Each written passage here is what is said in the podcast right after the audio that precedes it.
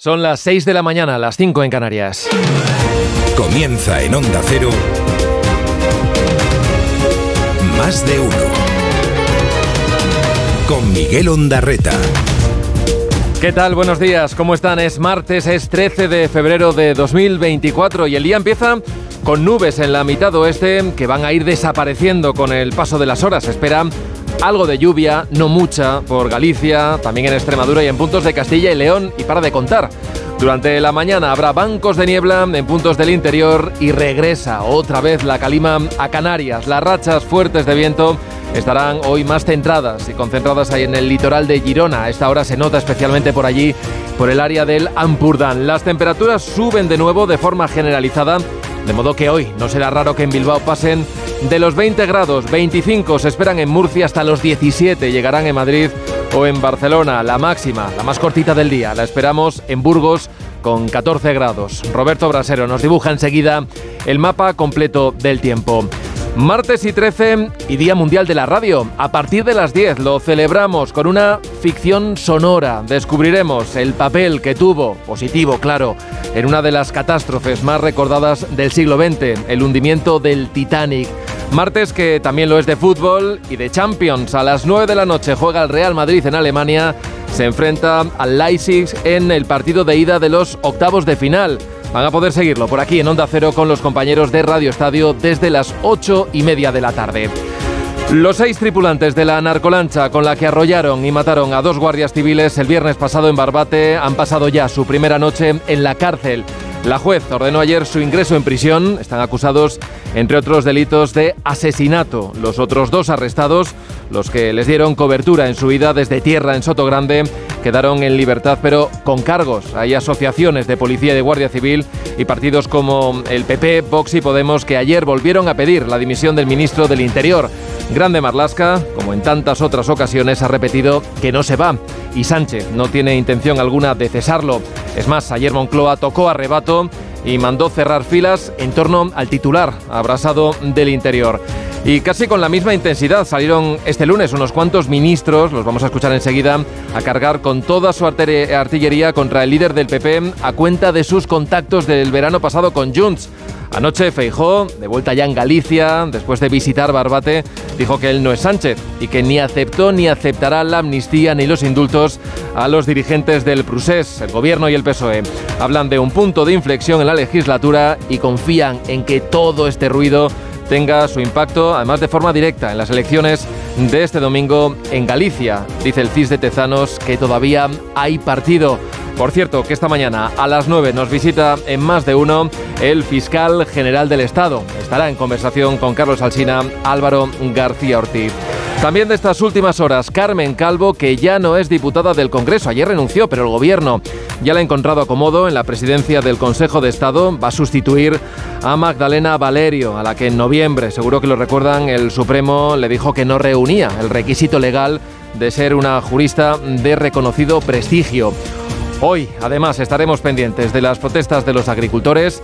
Hay anunciadas movilizaciones en Santander, en Zaragoza y en Cataluña, donde la Unión de Payesus quiere bloquear el puerto de Tarragona y también Mercabarna. Empieza el día y lo hace con estos sonidos. Lo que teníamos que decir sobre los encuentros con el PP ya lo hemos dicho y si tenemos que añadir alguna cuestión más ya la añadiremos. ¿Acaso el Partido Popular habla ahora porque tiene miedo a que Junts nos cuente la verdad?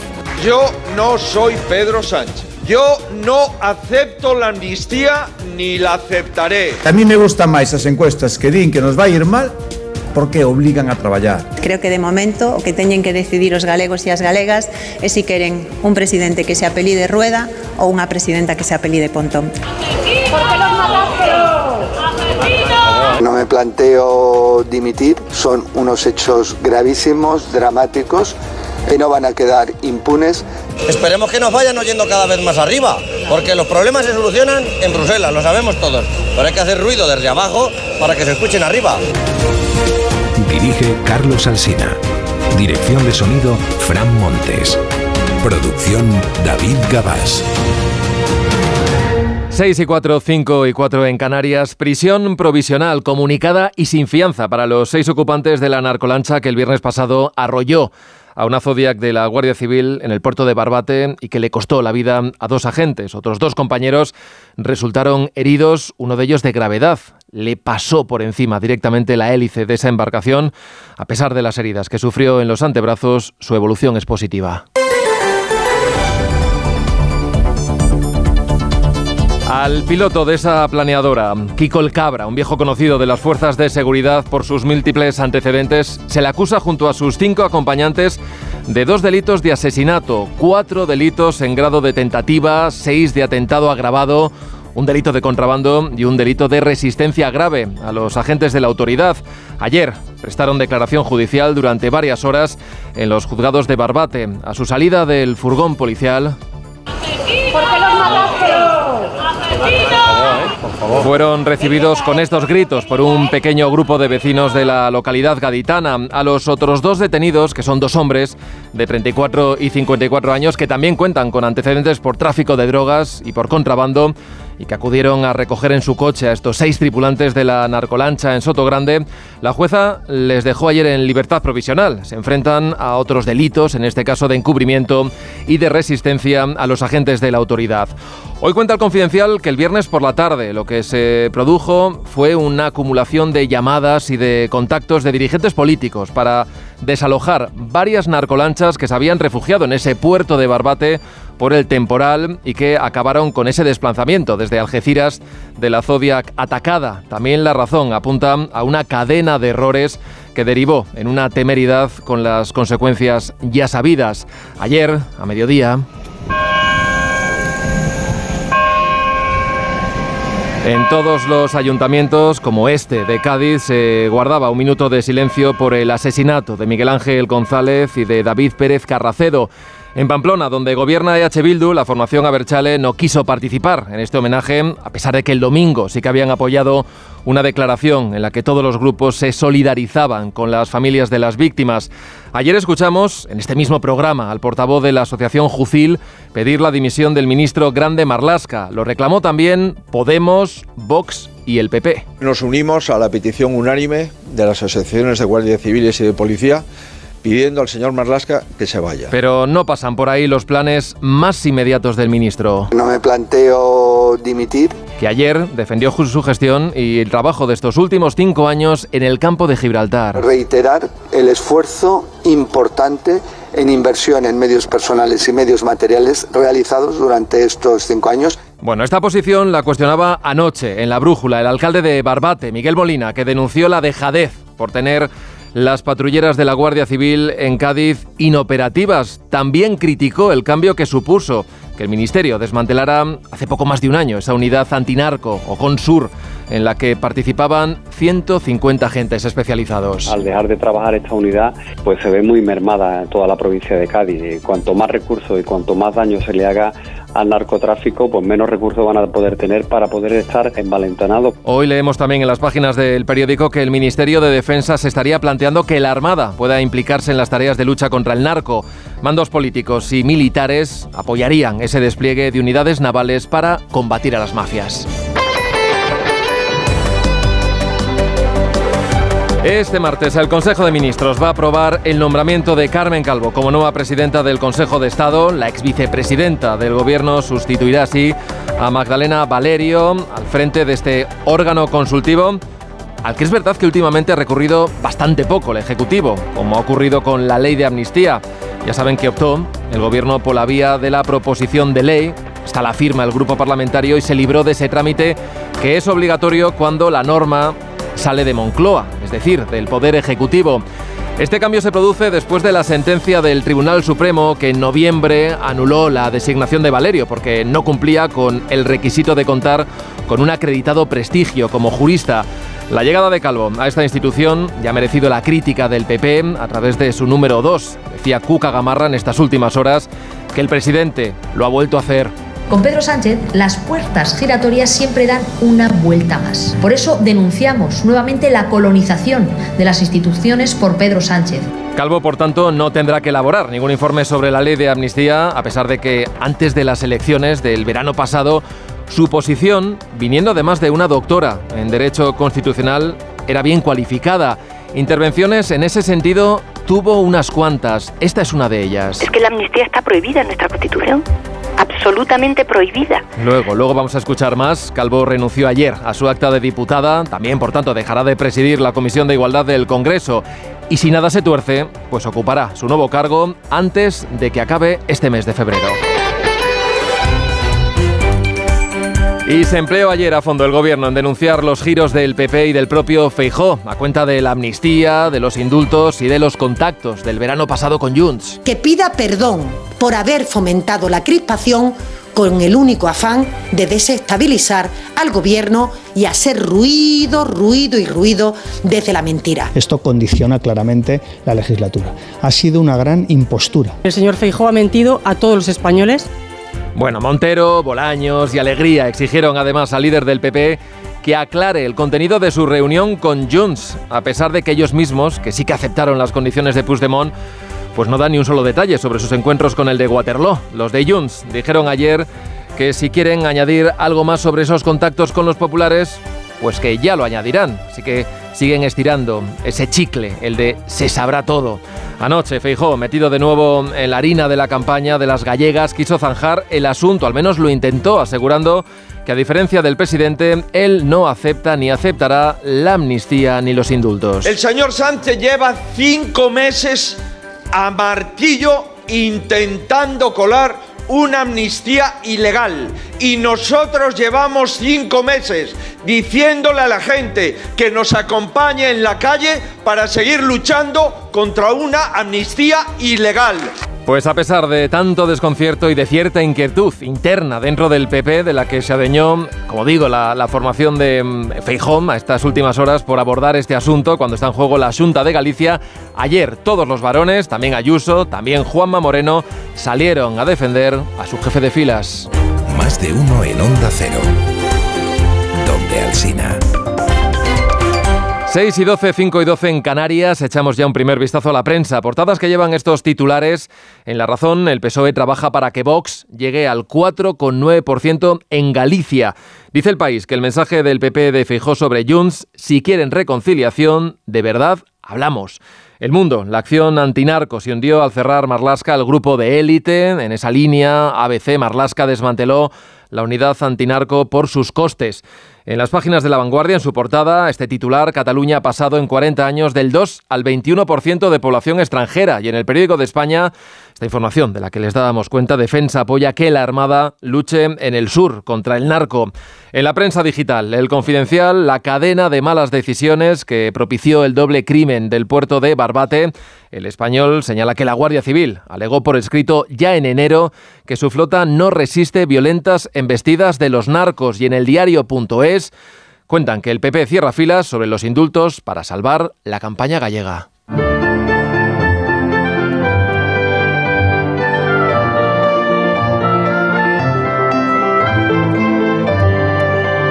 Vamos ya a conocer en detalle la previsión del tiempo para este martes. Roberto Brasero, buenos días. Hola, muy buenos días y buenos días a todos en un inicio de martes con cielos cubiertos en el oeste peninsular, pero a medida que avance el día irá disminuyendo la nubosidad y por la tarde ya tendremos también en esta zona grandes claros. Esas nubes aún pueden dejar lluvias débiles en general y dispersas, más probables en Extremadura y sobre todo en el oeste de Galicia. En la mitad oriental y Canarias, desde primeras horas los cielos despejados así van a continuar. El viento que fue protagonista en el día de ayer, hoy no lo será. Quizá todavía algunas rachas esta madrugada en el noreste, en el Ampurdán, pero también tendrá a calmarse, así como se ha calmado ya el temporal de viento y olas del Cantábrico. En el estrecho, el viento gira de poniente irá virando a levante. Y con este panorama, las temperaturas solo tienen un camino, el ascenso. Suben las de esta primera hora del día, arrinconando las heladas prácticamente a áreas de Pirineos y poco más, y subirán las de esta tarde. Bueno, salvo en la franja litoral del Mediterráneo. Ahí pueden bajar, pero en el resto sumaremos grados. Para estar más cerca de los 20 ya en prácticamente toda España. Hasta 21 grados llegaremos en Bilbao, 22 en Córdoba o 25 en Málaga y de nuevo 26 esperan esta tarde en Murcia capital. La iglesia y el museo de Orsan Michele es uno de los edificios más característicos y singulares del casco histórico de Florencia. La reapertura del museo en la primera planta permite volver a disfrutar de las estatuas que antaño adornaron los cuatro lados del edificio. Algunas de ellas son obras maestras del Renacimiento. Corresponsal en Roma, Darío Menor. Los amantes del arte ya tienen un nuevo motivo para visitar Florencia con la reciente reapertura del Museo de Orsan Michele tras la profunda reforma a la que ha sido sometido durante el último año. Con sus 40 metros de altura, este imponente inmueble situado en pleno centro de la capital toscana era un auténtico rascacielos cuando fue construido a principios del siglo XIV. Concebido inicialmente como mercado y depósito del grano, no tardó en convertirse en un punto de referencia para los florentinos por su doble uso civil y religioso, como explica Benedetta Matucci, comisaria del Museo de Orsan Michele. Da una parte. En una parte de la logia estaba la actividad enérgica de la carga y descarga de las mercancías, mientras que en otra zona había una especie de esquina sacra contrapuesta al lado más civil, al lado más profano. Civile, più profano. La reapertura del complejo de Orsan Michele permite admirar los tesoros de su iglesia, ubicada en la planta baja, y también las esculturas que embellecen su fachada y cuyos originales se encuentran en la segunda planta. Fueron realizadas por algunos de los grandes maestros del Renacimiento, como Donatello o Ghiberti, que recuperó incluso la técnica de la antigüedad para trabajar el bronce. Más de uno. En Onda Cero. Te lo digo, te lo cuento. Te lo digo, estoy harto de cambiar de compañía cada año para poder ahorrar. Te lo cuento, yo me voy a la mutua. Vente a la mutua con cualquiera de tus seguros. Te bajamos su precio, sea cual sea. Llama al 91 555 5555. 91 555 5555. Te lo digo, te lo cuento. Vente a la mutua. Condiciones en mutua.es. Su alarma de Securitas Direct ha sido desconectada. Anda, si te has puesto alarma. ¿Qué tal?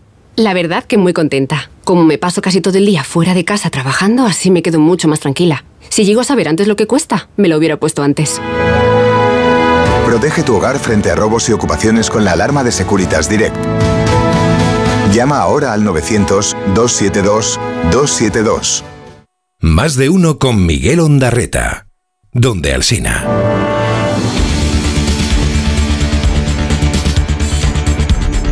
6 y 17, 5 y 17 en Canarias, los transportistas autónomos agrupados en la minoritaria Plataforma Nacional para la Defensa del Transporte decidieron anoche, lo hicieron a través de un breve comunicado, desconvocar el paro indefinido al que habían llamado este fin de semana.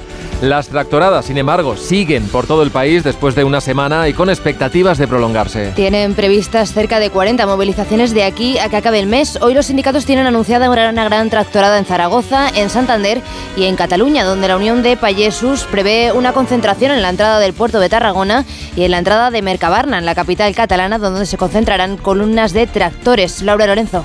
Se cumple una semana de protestas del sector agrícola y ganadero sin que de momento haya ninguna intención de poner fin a estas movilizaciones. Ayer las convocatorias oficiales se circunscribían en Madrid, mientras que hoy será el turno de Zaragoza, aunque con la vista puesta en Cataluña, donde los agricultores tienen previsto protagonizar nuevos cortes en diferentes puntos de la región. Mientras una de las plataformas que protagonizan estas protestas no anunciadas, la plataforma 6F, anuncia un cambio de estrategia. Dicen que están dispuestos a partir de ahora a sacar los animales a la calle. Los sindicatos de agricultores critican que la polémica de la plataforma 6F está llevándose el protagonismo y eclipsando las verdaderas reivindicaciones del campo, por lo que se han desvinculado de las convocatorias no autorizadas. Todas las movilizaciones que nosotros estamos organizando están autorizadas y como puedes ver aquí hay una gran cantidad de guardia civil para que no, no nos salgamos de la línea y lo que no queremos son problemas. Lo que queremos es que simplemente la, la sociedad vea la problemática del campo sin causar perjuicio alguno para nadie.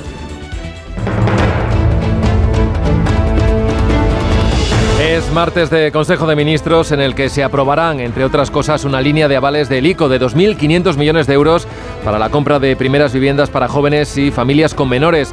Es una propuesta que no comparten desde Sumar. Consideran que subirá el precio de la vivienda. Margarita Zavala, buenos días. Muy buenos días. El Gobierno se ofrece a avalar hasta el 20% de la hipoteca en el caso de jóvenes hasta 35 años y en el caso de familias con hijos menores cuyos ingresos no superen los 37.800 euros brutos al año. Si en este caso la casa se compra entre dos personas, el límite de ingresos se va a elevar al doble. La medida también tendrá en cuenta el número de hijos y si se es una familia monoparental. El aval será por un periodo máximo de 10 años y el periodo para poder pedir esta hipoteca finaliza el 31 de diciembre del año que viene.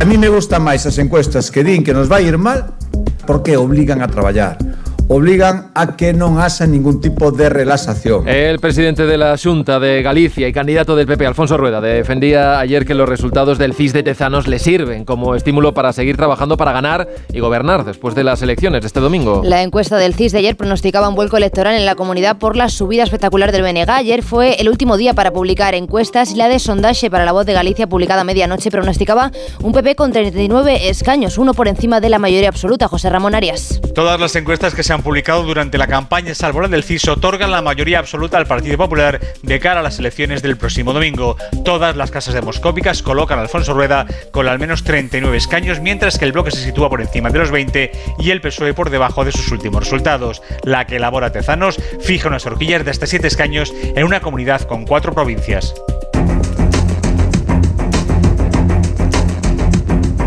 El rey de Jordania y yo hemos hablado hoy sobre los esfuerzos que estamos haciendo desde Estados Unidos para llegar junto a Israel y Hamas a un acuerdo para liberar rehenes y llegar a un periodo de paz inmediato y sostenible en Gaza, al menos durante seis semanas, y que ojalá podamos convertir en algo más duradero.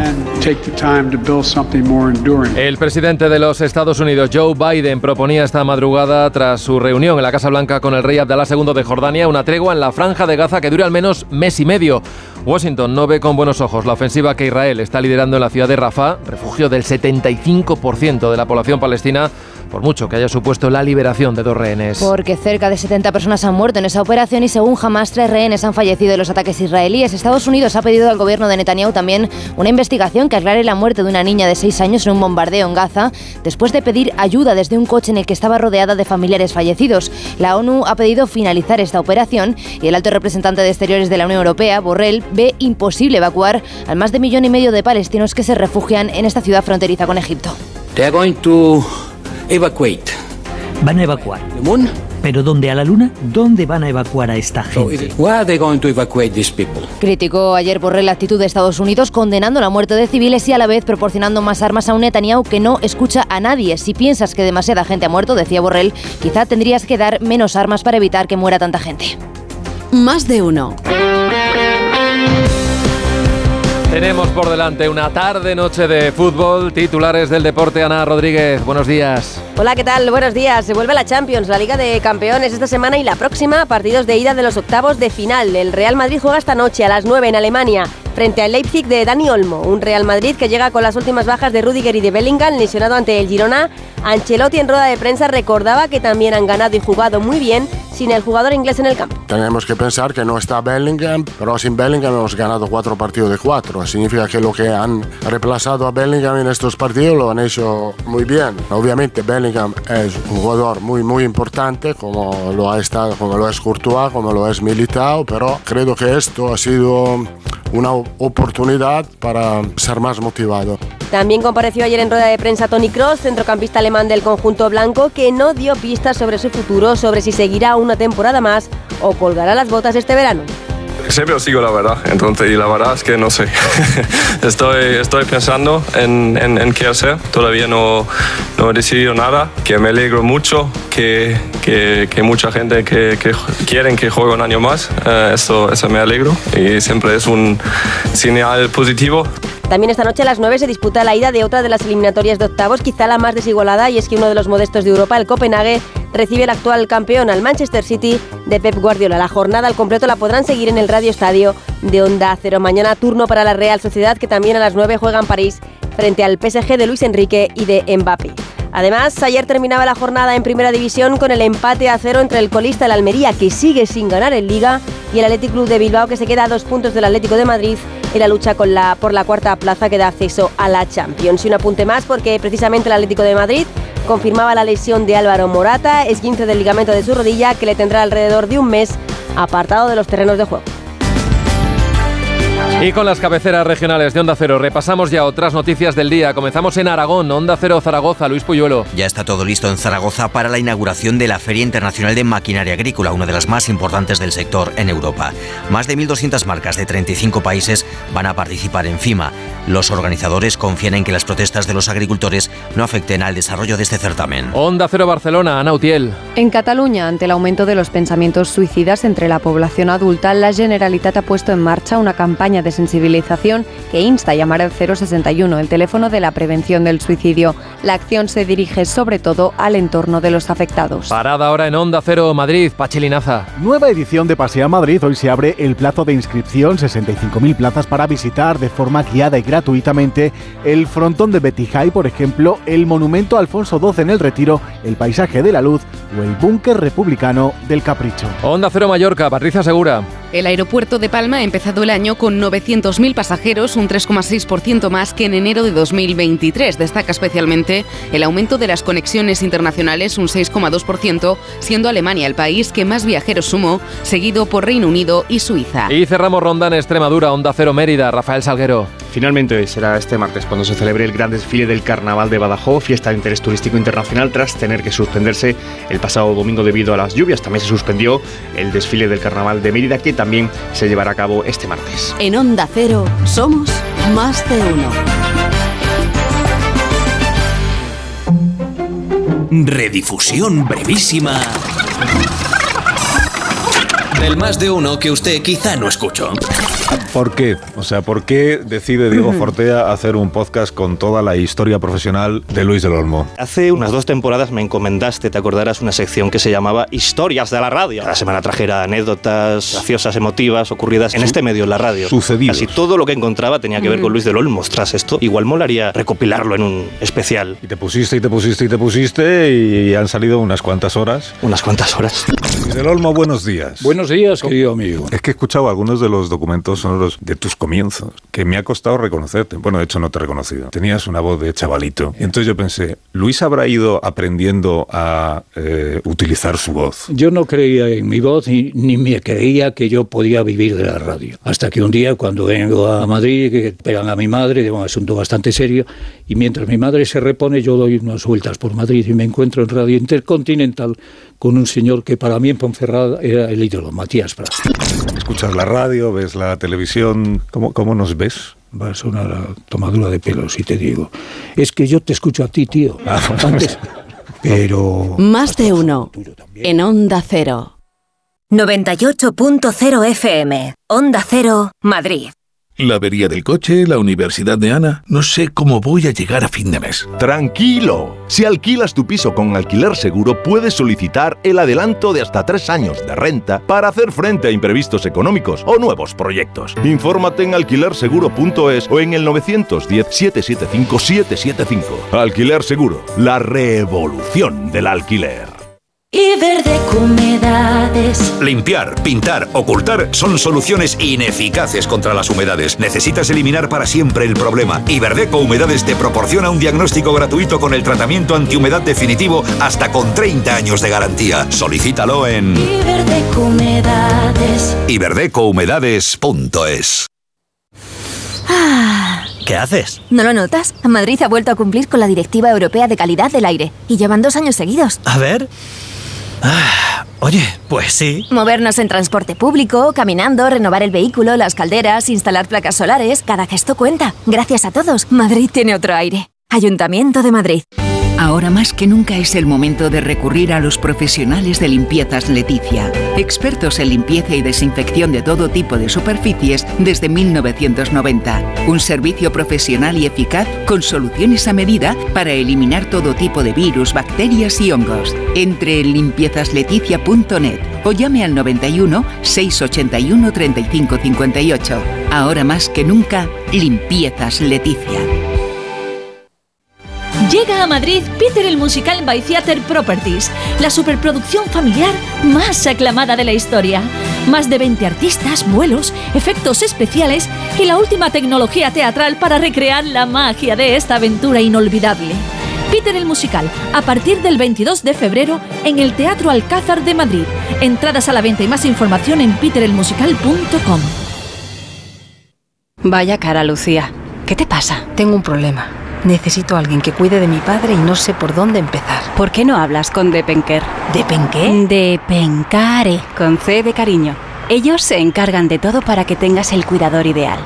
Llámales al 91 091 35 66. Tenía siete recibos pagaba mm, alrededor de 1.100 euros y ahora voy a pagar alrededor de 350. Pues que me ha cambiado la vida, que reconozco que me han ayudado mucho. Pues ha sido un salvavidas. Agencia negociadora les ha cambiado la vida. No lo dudes. Si tienes casa en propiedad y quieres pagar un 80% menos cada mes por tus préstamos, llama gratis al 900-900-880. 900-900-880. Llama ahora. Te cambiará la vida. Son las seis y media, las cinco y media en Canarias.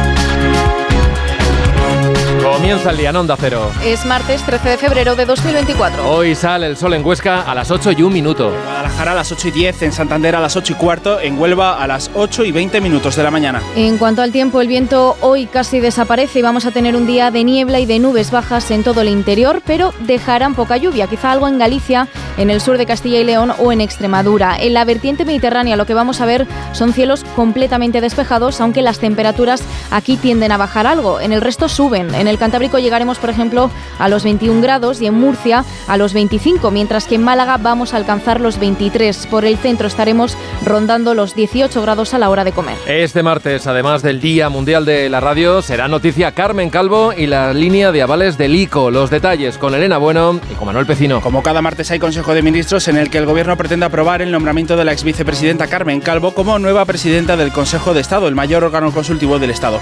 Calvo relevará a la también exministra Magdalena Valerio después de que el Supremo anulara su nombramiento por no ser una jurista de reconocido prestigio. Además, hoy el Ministerio de Hacienda pretende aprobar de nuevo la senda de gasto para los presupuestos de este año, después de que el Senado la tumbase la semana pasada. Según Montero, hoy se aprobará sin cambios el mismo texto.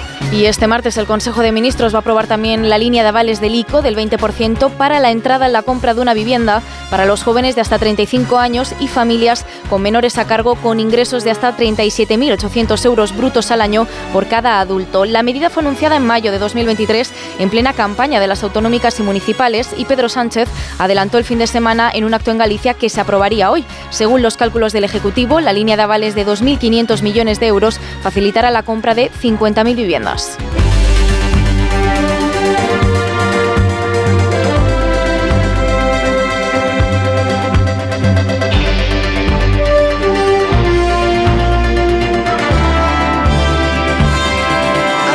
A decir que ahora yo estoy de acuerdo con las amnistías y con los indultos.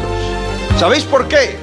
Porque diciendo todo esto, a lo mejor consiguen que alguien dude de nuestra honestidad, de nuestra honorabilidad y de lo que hemos hecho durante todos estos años, que es defender el Estado de Derecho y renunciar a cualquier cargo para defender el Estado de Derecho en España. Sigue Alberto Núñez Fijo negando que el PP se hubiese planteado la amnistía o el indulto a Puigdemont después de que así lo asegurasen con un listado de condicionantes el PP este fin de semana. Insiste el líder del Partido Popular en que son ataques a la desesperada por parte de sus rivales para ensuciar la campaña de las gallegas. Mientras los periodistas que estuvieron en esa conversación siguen defendiendo la información publicada, Junts amenazó con hacer públicas sus conversaciones con el Partido Popular, pero se reservan de momento esa baza y el portavoz Josep Rius prefiere por ahora guardar silencio. Lo que teníamos que decir sobre los encuentros con el PP ya lo hemos dicho y si tenemos que añadir alguna cuestión más ya la añadiremos. El gobierno, mientras tanto, a días de las elecciones gallegas, cuela el asunto en el debate y reprocha a Feijóo que haya mentido a los suyos cuando decía que Puigdemont debe ser procesado por terrorismo y le piden que dé explicaciones. Ignacio Jarillo. Gobierno y PP justificaban ayer sus argumentos para acusar o rechazar que los populares hayan tenido en cuenta la posibilidad de apoyar un indulto para Puigdemont, como sugería el PP el pasado fin de semana. Dicen los populares que si hubo reflexión al respecto en el partido, nunca se contempló, porque para indultar a Puigdemont antes tiene que entregarse a la justicia y ese caso no se daba. Pero para la ministra Montero, solo que el PP lo haya verbalizado ya es motivo de reproche. El popular Tellado cree que PSOE y Vox tratan de hacer en realidad una pinza por un motivo evidente. Que pida perdón por haber mentido a los españoles, por haber fomentado la crispación. En una especie de pinza PSOE-Vox contra el Partido Popular, que es que el PP no tenga mayoría absoluta. Palabras de la número 2 del PSOE, María Jesús Montero, contestadas por el popular Miguel Tellado, reprochando también a Vox que hiciera seguidismo socialista para rascar votos en Galicia. Ayer fue el último día en el que se podían publicar encuestas para las elecciones gallegas y el CIS publicó un sondeo flash en el que refleja una gran subida del BNG que podría llegar hasta los 31 escaños frente a un PP que solo obtendría la mayoría absoluta ajustada en la parte alta de la horquilla. Tezanos le da a Rueda entre 34 y 38 diputados y el PSOE podría quedarse con 14 o caer hasta los 9.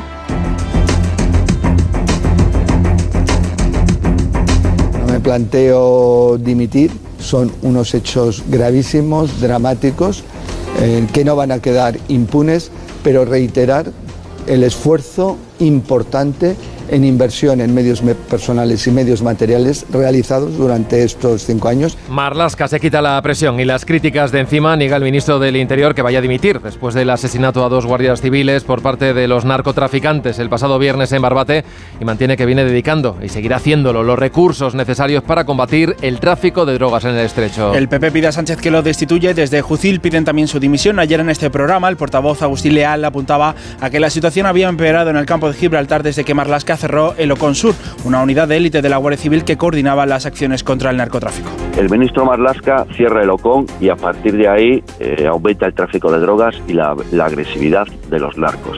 ¿A quién beneficia el cierre del Ocon? Es a los narcos de uno y otro lado del estrecho. Es una teoría, obviamente. Sí. Si tuviera la certeza, estaba ahora mismo un juzgado de guardia, ¿no? Pero, Hoy. Hoy el diario ABC cuenta que Marlasca desmanteló la unidad por el alto coste que suponía porque la mayoría de los agentes estaban en comisión de servicio. Estaban destinados unos 150 guardias civiles y eso suponía una merma de efectivos en otras zonas, la mayoría rurales, donde aumentaba la criminalidad. Los ocho narcos detenidos por el asesinato en Barbate pasaron ayer a disposición judicial. Dos de ellos han quedado en libertad con cargos. Eran los que iban a recoger a los otros seis. A dos de estos se les imputa un delito de asesinato consumado y a los otros cuatro en grado de tentativa.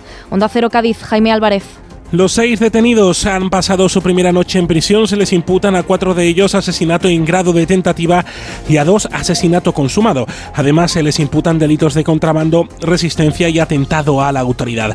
Hay además otras dos personas, los que recogieron a los tripulantes de la narcolancha en Soto Grande, que ayer fueron puestos en libertad con cargos. Las declaraciones ante el juez del juzgado mixto número uno de Barbate se alargaron durante todo el día de ayer hasta bien entrada a las 8 de la tarde. Lo último que se sabe sobre los dos agentes heridos es que uno de ellos está ingresado en el hospital de Puerto Real, en el área de traumatología. Su pronóstico es estable y positivo. Cuenta hoy el periódico de España que en el Ministerio de Defensa dirigentes políticos y militares creen que se debe involucrar a la Armada en la lucha contra el narcotráfico. Esperemos que nos vayan oyendo cada vez más arriba, porque los problemas se solucionan en Bruselas, lo sabemos todos, pero hay que hacer ruido desde abajo para que se escuchen arriba. Y el motivo ha sido venir pues, a la puerta de Agricultura, que es lo que nos representa. Agricultura no es por otro motivo. Las movilizaciones del sector agrícola en nuestro país continúan. Hoy se prevén paros en La Rioja y en Cataluña. Los tractoristas además prevén bloquear los accesos a Mercabarna y al puerto de Tarragona. También hay convocado una marcha lenta en la Nacional 2 a la altura de Figueras que sirve de conexión con Francia para el transporte de mercancías. Cuenta hoy el mundo que se quejan los agricultores de que la plataforma 6F está eclipsando sus protestas porque solo se habla de su líder, Lola Guzmán, y de sus insultos. La Plataforma Nacional del Transporte, ligada a 6F, ha desconvocado después de tres días el paro nacional indefinido ante el poco éxito de la convocatoria.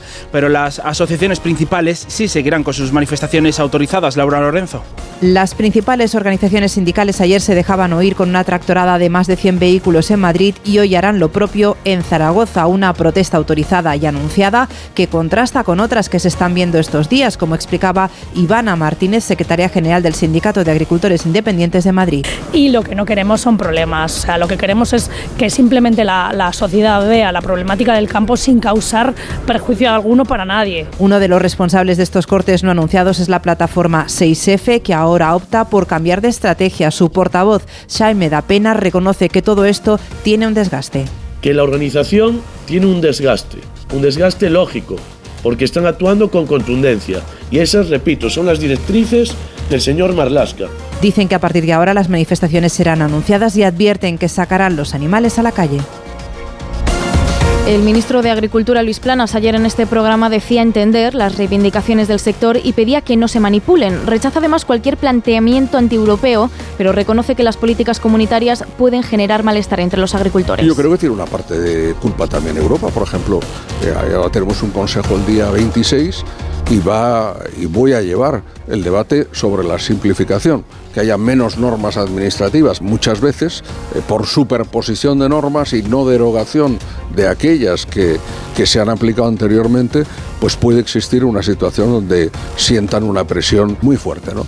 Por el contrario, ha defendido también que Ursula von der Leyen ha respondido rápido a las protestas abriendo un proceso de diálogo. They are going to evacuate. Where? To the moon? Where are they going to evacuate these people? Después de que Netanyahu diera orden a su ejército para evacuar la franja de Gaza, el jefe de la diplomacia europea, Josep Borrell, se preguntaba que a dónde piensan llevarlos, a la luna, se preguntaba. Bueno, el primer ministro israelí quiere sacar de Rafah a un millón de personas para poder seguir con su ofensiva en el sur. Para evitarlo, Borrell pedía a Estados Unidos el embargo de armas a Israel por el alto número de víctimas en el conflicto y porque sus ataques son desproporcionados a la respuesta de Hamas. El Tribunal de la Haya ha prohibido a Países Bajos suministrar piezas a Israel para los aviones de combate que usan en sus ataques a la franja para evitar la participación del país en crímenes de guerra. Corresponsal europeo Jacobo de Rebollos. Según el Tribunal holandés, existe un riesgo claro de que las piezas del F-35 acaben siendo utilizadas en graves violaciones del derecho internacional humanitario, así que ha dado siete días para que el gobierno suspenda las exportaciones. Las tres ONGs que han presentado el caso han argumentado que esta situación puede convertir a los Países Bajos en cómplices de posibles crímenes de guerra. En realidad, estas piezas son propiedad de Estados Unidos que las almacena, entre otros lugares, en los Países Bajos, desde donde las va distribuyendo. Posiblemente ahora las cambie de lugar para hacerlas llegar a Israel, pero grupos de derechos humanos en el Reino Unido han presentado ya una demanda similar y el caso podría repetirse en más sitios por todo el mundo porque la decisión del Tribunal Supremo de la ONU del mes pasado ordenando hacer todo lo posible para evitar un posible genocidio en Gaza puede ser entendida como un espaldarazo a este tipo de situaciones. Los estados normalmente recurrirán reclamando que solo ellos pueden decidir la política exterior de la nación abriendo un debate jurídico. Los Países Bajos tienen ahora ocho semanas para apelar, pero la prohibición de exportar ya es vinculante hasta que, llegado el caso, otra instancia judicial la anule. Estados Unidos no ha respondido aún a la petición de Borrell de embargar las armas, pero sí que ha pedido a Tel Aviv una investigación urgente sobre la muerte de una niña en Gaza después de un, bombardeo israelí. La menor de seis años había pedido auxilio de forma reiterada mientras estaba rodeada de los cadáveres de sus familiares. Biden ha propuesto además una tregua de seis semanas. Miguel Ondarreta, más de uno, donde Alsina.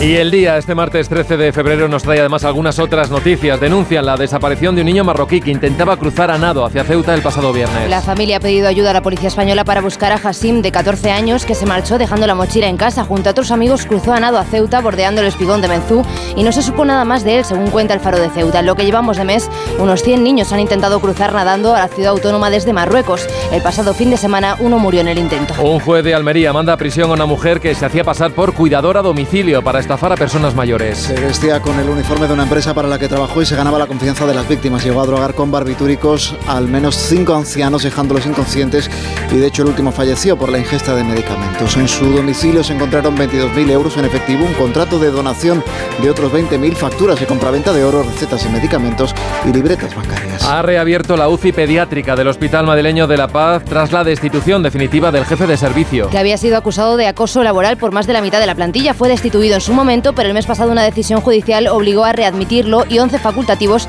renunciaron a su puesto, obligando a cerrar esa UCI. La Comunidad de Madrid presentó un recurso y el Tribunal Superior de Justicia ha dado el visto bueno al despido, lo que ha facilitado la reincorporación de seis médicos y la reapertura de la unidad. Un ataque armado en el metro de Nueva York deja al menos un muerto y varios heridos. El atacante, un hombre que se ha fugado y al que a esta hora aún busca la policía, comenzó a disparar dentro de la estación en el barrio del Bronx de forma indiscriminada después de una discusión. La víctima falleció nada más llegar al hospital y los heridos, dos ellos adolescentes, están hospitalizados. Y la oposición de la Comunidad de Madrid pide que se publiquen las actas policiales sobre las carencias de las residencias al inicio de la pandemia. Más Madrid ha anunciado que recurrirá a la Comisión de Venecia para que analice si hubo vulneración de derechos humanos. Las inspecciones policiales que publica RTVE mantienen que en las residencias había falta de material, que no se aislaba a los contagiados y que cientos de los fallecidos no fueron trasladados a hospitales al enfermar. El gobierno autonómico dice que denunciará la filtración de estos documentos que contienen datos personales. En Onda Cero, más de uno.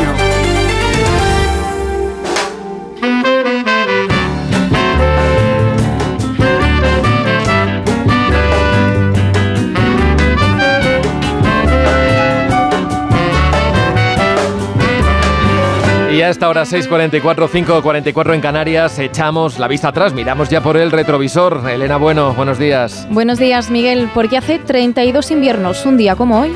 Es que cuando se vaya a un domicilio donde se venda droga, no tengan la oportunidad de tirar la droga por la taza del váter y que entre la policía y no encuentre nada. El 13 de febrero de 1992, el Congreso de los Diputados aprobó la Ley sobre Protección de la Seguridad Ciudadana, conocida como la Ley de la Patada a la Puerta. La norma, impulsada por el entonces ministro del Interior, José Luis Corcuera, generó mucho debate, especialmente por un artículo que permitía a la policía entrar y registrar un domicilio sin autorización judicial cuando tuvieran constancia de que se estaba cometiendo un delito de narcotráfico. La ley llegaba en un momento de gran descontento con el gobierno por el aumento de la inseguridad y del tráfico de drogas, pero generó muchas críticas entre jueces, partidos políticos y ciudadanos que la veían desproporcionada. Pese a ello, los socialistas consiguieron sacarla adelante gracias al apoyo de los nacionalistas vascos y catalanes. El PP recurrió entonces ante el Tribunal Constitucional y este, en noviembre del 93, anuló los registros sin autorización judicial, al considerar que tal y como estaba escrita la ley, podría permitir entradas y registros basados simplemente en conjeturas. Horas después de aquella sentencia, Corcuera presentó su dimisión.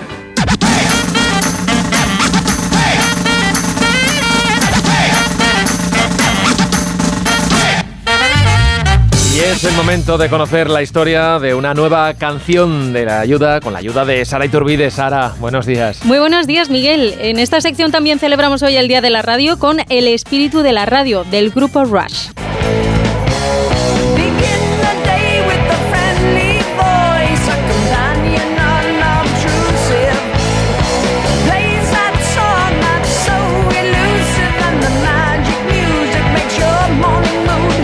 Han analizado la letra y consideran irónico que la canción de hoy se hiciera popular en la radio en un momento porque se puede interpretar que el tema hace una crítica a la programación y al discurso en función del beneficio, donde dicen además que la música es la última de las preocupaciones. Sin embargo, el baterista y el, compositor de la banda explicó que esta canción fue escrita como un tributo a todo lo bueno de la radio, una manera de celebrar eh, su aprecio por este medio, por los momentos mágicos que le había dado la radio desde su infancia, esos momentos en los que había escuchado la canción adecuada en el momento adecuado. Más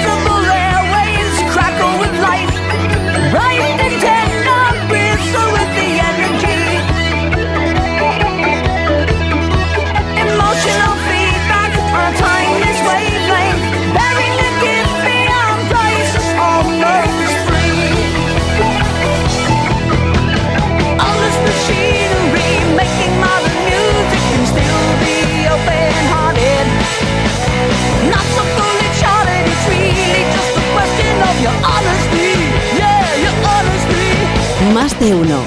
En Onda Cero.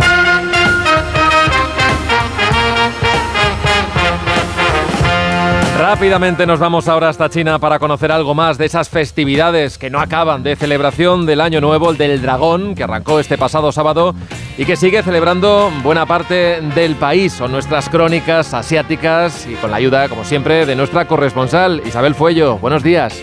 Buenos días, Miguel. Pues siguiendo el calendario lunar, estas celebraciones se prolongan durante 16 días y con una agenda bien apretada. Arrancábamos el sábado con una explosión de colorido y aglomeraciones en los templos para recibir a este año del dragón.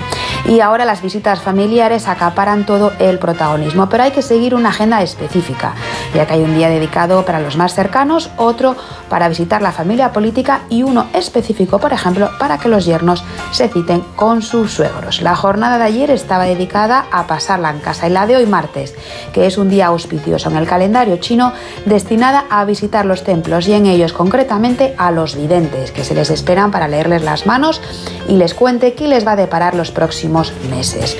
Hoy también es el día que la gente enciende incienso no solo en los templos, también en las calles, ya que su humo ayuda a extender los buenos deseos. Y el jueves es el día que toca deshacerse de las cosas viejas que tengamos en casa. El viernes un día auspicioso para volver al trabajo si se han cogido vacaciones y la semana que viene la dedicaremos principalmente a preparar esos farolillos de papel típicos chinos para culminar las celebraciones del próximo día 24 con el Festival de las Linternas, que se sacan a las calles para iluminar las ciudades. Y así con esto el año del dragón queda oficialmente inaugurado. Bueno, menudo ajetreo. Gracias Isabel y hasta el próximo martes. Saludos también a vosotros, Miquel, y hasta la semana que viene.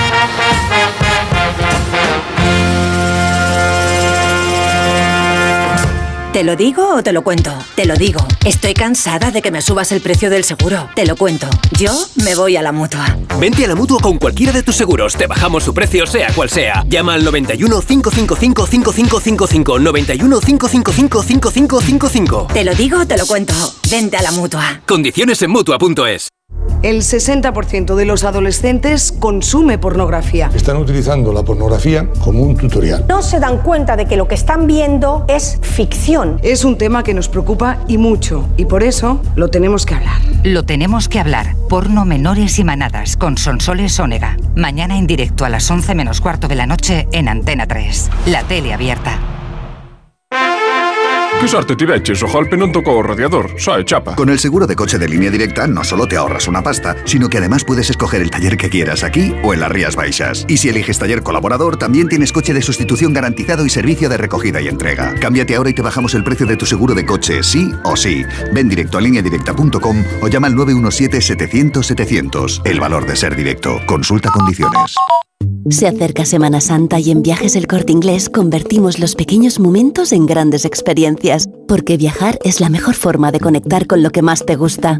Aprovecha las salidas especiales por Europa con Canac y New Blue. Nuestro continente está lleno de tesoros históricos. Viaja a Praga, Roma, Dubrovnik o descubre la Toscana y además consigue grandes ventajas. Reserva ya sin gastos de cancelación y si encuentras un precio mejor, te lo igualamos. Consulta condiciones en Viajes El Corte Inglés.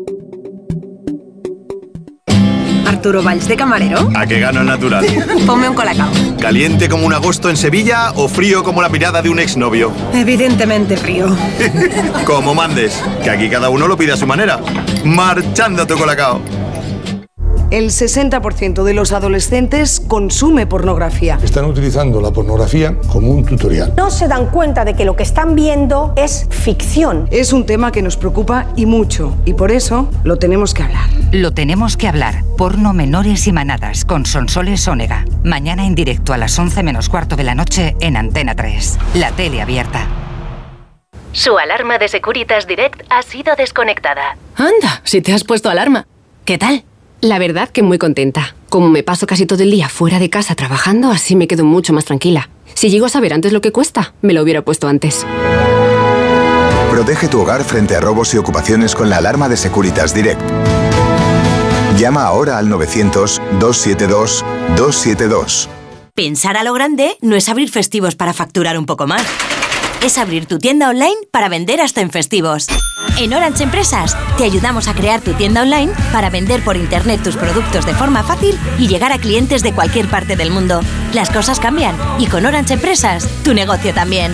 Llama al 1414. Tenía siete recibos, pagaba mm, alrededor de 1.100 euros y ahora voy a pagar alrededor de 350. Pues que me ha cambiado la vida, que reconozco que me han ayudado mucho. Pues ha sido un salvavidas. Agencia negociadora les ha cambiado la vida. No lo dudes. Si tienes casa en propiedad y quieres pagar un 80% menos cada mes por tus préstamos, llama gratis al 900-900-880. 900-900-880.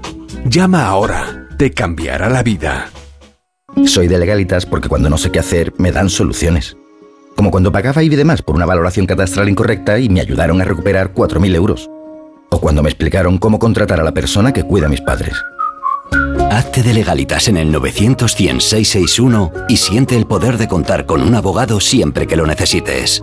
Y ahora, por ser oyente de Onda Cero, ahórrate un mes el primer año. 6.53, una hora menos en Canarias. Repasamos Vélez, los titulares de la prensa internacional. Por ejemplo, en Israel, el diario Haaretz, fuerzas israelíes rescatan a dos rehenes. El cautiverio de Hamas en Gaza, en el Jerusalem Post, cinco soldados del ejército israelí asesinados en batallas en la franja de Gaza. En el Golfo Pérsico, el diario Arab News, dos rehenes liberados, igual a 67 palestinos muertos. Los civiles pagan el precio de las incursiones de las fuerzas especiales israelíes en Rafah, en el Reino Unido. The Times, vamos a construir más hogares en los lugares correctos, promete el primer ministro en el Daily Telegraph, Braverman, no hagan sentir a la gente culpable por ser blanca. La exministra del Interior dice que es peligroso y equivocado decir que la población rural de Gran Bretaña sea racista. Y contamos ya a esta hora la noticia que no interesa a nadie. David Gabás, buenos días. Buenos días. Hoy nos vamos hasta Irán, donde un tribunal ha condenado a muerte al hombre acusado del asesinato del director de cine Darius Merhui y a su mujer, Baide Mohammadifar. La pareja murió apuñalada el pasado mes de octubre en su casa cerca de Teherán en un asesinato que conmocionó al país.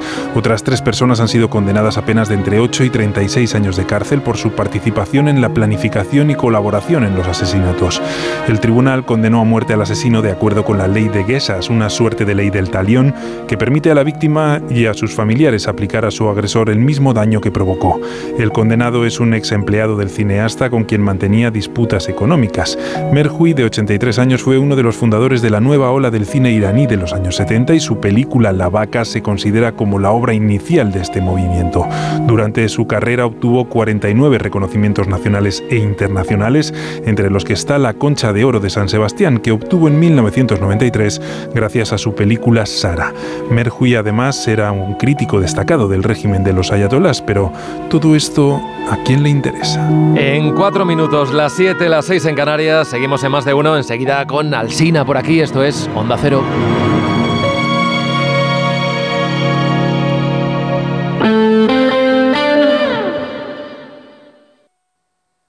Onda Cero Madrid 98.0 FM. Solucionesconhipoteca.com. Préstamos desde 10.000 hasta 3 millones de euros. ¿Necesita liquidez? ¿Necesita dinero hasta la venta de su casa? ¿Necesita un préstamo para cancelar deudas o un embargo? Solucionesconhipoteca.com. 91 639 9407. Préstamos desde 10.000 hasta 3 millones de euros. Solucionesconhipoteca.com. Grupo Eneas. Cecchini es el vermut artesano y tradicional de Madrid. El vermut de toda la vida con la calidad y sabor de siempre. Pídelo en tu bar o terraza preferidos, de grifo o botella. También puedes comprarlo en las tiendas de tu barrio y en vermutcecchini.com. Su sabor te conquistará. Vermut Cecchini, tu vermut.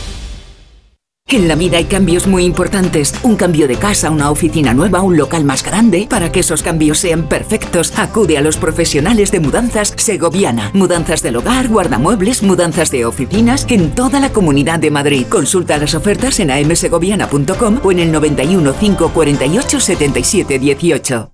Ya puedes conocer el precio máximo de tu trayecto con la garantía de Radioteléfono Taxi. Llámanos al 91-547-8200 o descarga Pide Taxi. Más información en rttm.es. Iberdeco Humedades. Limpiar, pintar, ocultar son soluciones ineficaces contra las humedades. Necesitas eliminar para siempre el problema. Iberdeco Humedades te proporciona un diagnóstico gratuito con el tratamiento antihumedad definitivo hasta con 30 años de garantía. Solicítalo en Iberdeco Humedades. iberdecohumedades.es.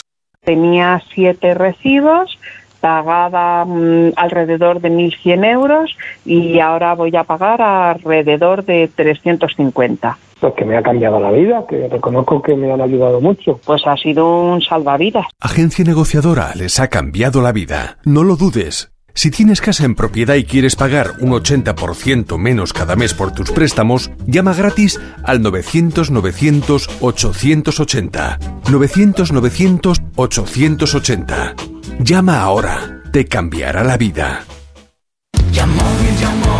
¿Vendes tu coche y está bien cuidado? ¡Te lo compramos! ¿Quieres poner el precio para su venta? ¡Lo vendemos por ti! ¿También quieres comprar un coche? ¡Úsalo como parte del pago! Yamóvil, compramos coches bien cuidados. Y ahora ven a conocer nuestro nuevo concesionario Yamóvil en Alcalá de Henares.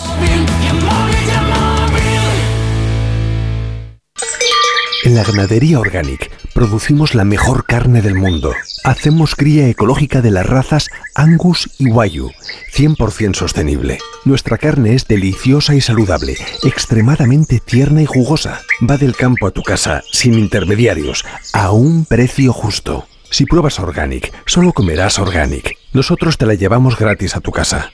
Haz tu pedido en el 910-2010, 910-2010 o carneorganic.com. Organic, la mejor carne del mundo.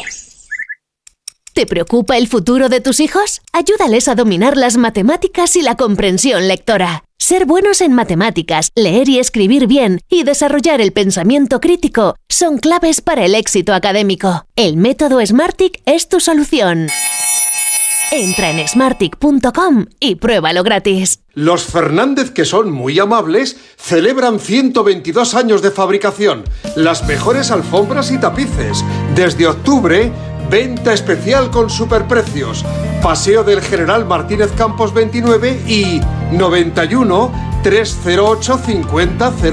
Los Fernández son muy amables.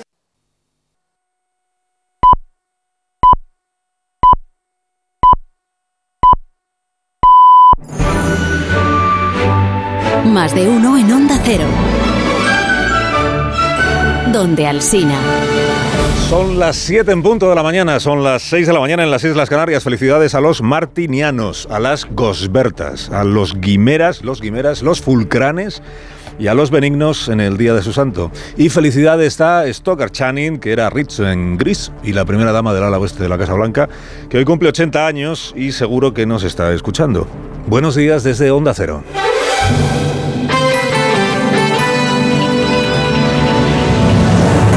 Dirección de sonido, Fran Montes. Producción, María Jesús Moreno y David Gabás.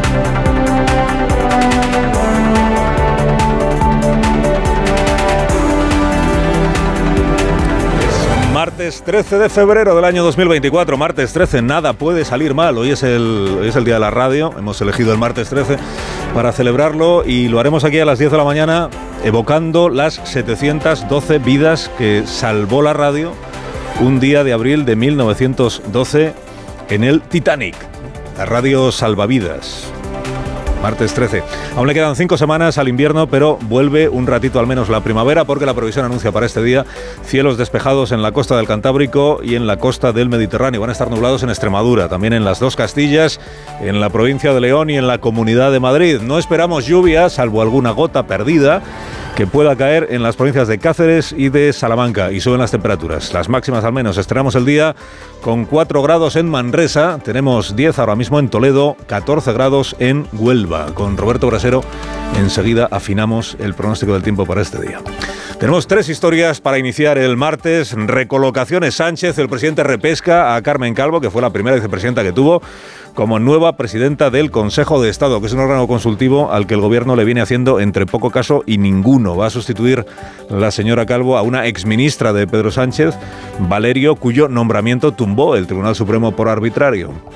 El doble crimen de Barbate. El juez imputa asesinato a los seis ocupantes de la narcolancha.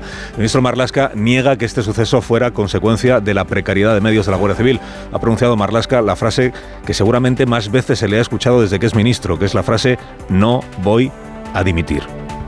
Y la protesta agraria que continúa. Objetivo esta mañana Mercadón, en Mercabarna. Mercabarna. Los agricultores quieren parar el mercado central de Barcelona, también el puerto de Tarragona. Hay marchas lentas que están convocadas en la Nacional 2, cerca de la frontera con Francia.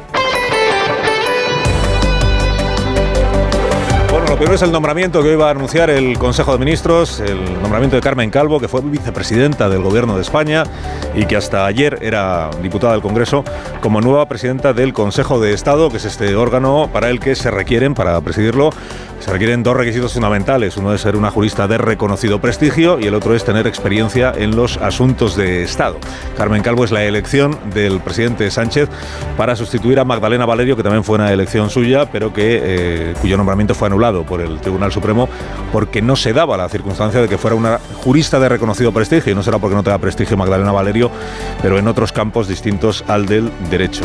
Bueno, Carmen Calvo en su momento igual fue la dirigente política que con más claridad se expresó cómo cambian los tiempos, en contra de, de la amnistía, en contra de cualquier amnistía. Carmen Calvo, en respuesta parlamentaria a los diputados de Esquerra y de Junts per Catalunya, que en el año 2021 ya presentaron una proposición de ley de amnistía que el PSOE en aquel momento rechazó. Cuando usted habla de que planteemos la amnistía, la única respuesta posible es que eso no es planteable en un Estado constitucional democrático porque sería suprimir literalmente uno de los tres poderes del Estado, que es el judicial. Bueno, estos eran otros tiempos, claro. Esto era antes del 23 de julio de 2023, que es cuando todo cambió. Bueno, todo cambió al menos para el Grupo Parlamentario Socialista y como diputada de ese Grupo Parlamentario Socialista, Carmen Calvo ha apoyado, ha votado a favor de la proposición de ley de amnistía, que igual usted se está preguntando, pero ¿cómo ha quedado al final el texto de la proposición de ley? ¿En qué ha quedado la negociación esta que traen con tantísima transparencia el gobierno de España y el Junts per Cataluña? ¿En, en qué ha quedado? han convencido ya a Puigdemont de que se deje amnistiar? Como sea, pues no consta. No consta porque tampoco hay noticias sobre la negociación en cuestión. Está decretada la opacidad sobre esa negociación. Ayer dijo el señor Rius, que es de Junts per Cataluña, que ellos a todos los interlocutores que tienen les, les piden lo mismo. Da igual que sea el PSOE, da igual que sea el PP del señor Núñez Feijó. Les piden eh, la amnistía integral, se entiende para todos, los que estén imputados o procesados, la amnistía y avanzar hacia la autodeterminación. Ayer dijo Rius que ellos no tienen un pacto de silencio con el Partido Popular. Lo que teníamos que decir sobre los encuentros con el PP ya lo hemos dicho y si tenemos que añadir alguna cuestión más ya la añadiremos. Tenemos que decir algo más. Esto es a cuenta de, de aquello que escribió Puigdemont en su carta de la semana pasada, ¿no? De, de, lo de todo se sabrá, todo se sabrá, que ha generado todo tipo de expectativas, ¿no? Que se sepa, que se sepa. Todo se sabrá el qué. Dicen en el PSOE, pues los tratos que, que se tuvo Junts per Catalunya con el Partido Popular hasta dónde estaba dispuesto a llegar Núñez Feijó para conseguir el apoyo de Puigdemont, es decir, de Junts per Cataluña a su posible investidura. ¿no? Todo esto a cuenta también del, del, fregado este en el que se ha metido el señor Núñez Feijó el solito el viernes pasado en su eh, reunión of the record con periodistas de hasta 16 medios distintos. Algunos de esos medios hoy hacen una reconstrucción, el diario El País, por ejemplo, el diario.es, una reconstrucción de, cómo fue esa conversación, en lo que se refiere a la amnistía, en lo que se refiere al, al, indulto condicionado, en lo que se refiere a la tesis de Feijó, según la cual va a ser muy difícil sustentar un delito de terrorismo relativo o imputado al señor Puigdemont. Bueno, el lío del que les hablábamos ya en el día de ayer, y en plena campaña electoral en Galicia. El lío y el desconcierto de muchos dirigentes del Partido Popular que no entienden a qué viene esto, que no entienden por qué se han metido ellos solos en este lío. Luego está el otro asunto, que es el, el, efecto o el impacto que esto pueda tener en la campaña electoral. Dices, el PSOE, el bloque, Vox, están aprovechando esta circunstancia para hacer campaña en esa línea. Es decir, es que Feijó está diciendo en público cosas distintas de las que dice en privado. Pues, pues, pues claro que lo están aprovechando. ¿Cómo no lo van a aprovechar? No hay partido político que no aproveche un error del adversario en una campaña electoral. Ayer publicó el CIS del, señor Tezanos, el Centro de Investigaciones Sociológicas, la última encuesta que publica antes de las elecciones en Galicia, que dice que el PP podría tener mayoría absoluta o no. Pues Tezanos da unas horquillas que dan para cualquier resultado, esa es la verdad. El PP estaría entre 34 y 38, como la mayoría absoluta son 38, pues igual la tiene, igual no la tiene. Entonces igual gobierna Rueda que gobierna Pontón con el señor Gómez Besteiro del Partido Socialista como escudero. Horquillas, horquillas, horquillas. El domingo estaremos aquí a las 8 de la tarde para contarles el desenlace. Un juez de Barbate, el que instruye la causa por el asesinato de los dos guardias civiles el pasado viernes, que ya ha enviado a prisión, a prisión provisional, a Kiko el Cabra y a otros cinco detenidos. Son los seis que iban en la narcolancha esta que embistió a la Zodiac de la Guardia Civil el viernes pasado. Están imputados o acusados de un delito de asesinato con agravantes, además de un delito de contrabando, además de un delito de resistencia grave a la autoridad. Recuerden que eran ocho los detenidos, estos seis que son los que iban en la narcolancha están en prisión preventiva, acusados de asesinato, digo, los otros dos han quedado en situación de libertad, en libertad con cargos, o sea que todavía no han terminado pero son los dos que estaban en Sotogrande esperando a que llegaran los de la narcolancha, se supone que para ayudarles a escapar o a eludir la acción de la justicia. Se le preguntó ayer al ministro Grande Marlasca por la petición de dimisión que le han hecho las asociaciones de guardias civiles, porque entienden que, aun siendo la autoría del asesinato de quien es, que es de los narcos que van en esa lancha, entienden que el Ministerio de Interior sí tiene responsabilidad en la precariedad de medios con los que la Guardia Civil combate al narco en, el sur de España. Sobre esa petición de, de dimisión, pues el ministro ha respondido lo que viene respondiendo a cualquier petición de dimisión que se le hace en los últimos seis años. No me planteo dimitir, son unos hechos gravísimos, dramáticos, que no van a quedar impunes, pero reiterar el esfuerzo importante en inversión en medios personales y medios materiales realizados durante estos cinco años. Lo que el ministro está diciendo es el, el hecho que se produjo, desde luego, es muy grave, eh, está siendo investigado, no va a quedar impune, pero no guarda, no es consecuencia, digamos, de la falta de medios para la lucha contra el narcotráfico en ese lugar de nuestro país. Hay una propuesta que está haciendo el Partido Popular que es modificar la ley para que un caso como este pueda ser investigado y juzgado por la Audiencia Nacional y no por un eh, juzgado ordinario, digamos. Estará aquí a las 9 de la mañana el fiscal general del Estado y tendremos ocasión de preguntarle por esta y por otras cuestiones. Estaremos también atentos a la protesta de los agricultores, el foco puesto esta mañana de nuevo en Cataluña y en concreto en Barcelona, porque la Unión de Payesus lo que pretende es alcanzar Mercabarna, que es el mercado principal de abasto, el mercado central de, la ciudad, de, productos frescos y eh, lo que aspiran es a bloquear también el puerto de Tarragona. Veremos en qué queda. Hay otras protestas convocadas, como les digo. Una tiene como objetivo cortar la Nacional 2 cerca de la frontera con Francia. Hay otra protesta convocada en el puerto de Santander, en Zaragoza, Feria Internacional de Maquinaria Agrícola. La convocatoria es para intentar bloquear también los accesos al recinto ferial. Esto, convocatorias que siguen en pie. Y luego está la que ha quedado desconvocada, que es la del el colectivo Plataforma, el de los transportistas, no de los agricultores, que también había anunciado que se iba a sumar a estas protestas o movilizaciones, o en este caso más bien desmovilizaciones, y lo que ha decidido es que, visto el escaso seguimiento que ha obtenido desde que comenzó el que llamaron paro indefinido, pues opta por enterrar la convocatoria y pasar página, al menos de momento. Alsina en Onda Cero.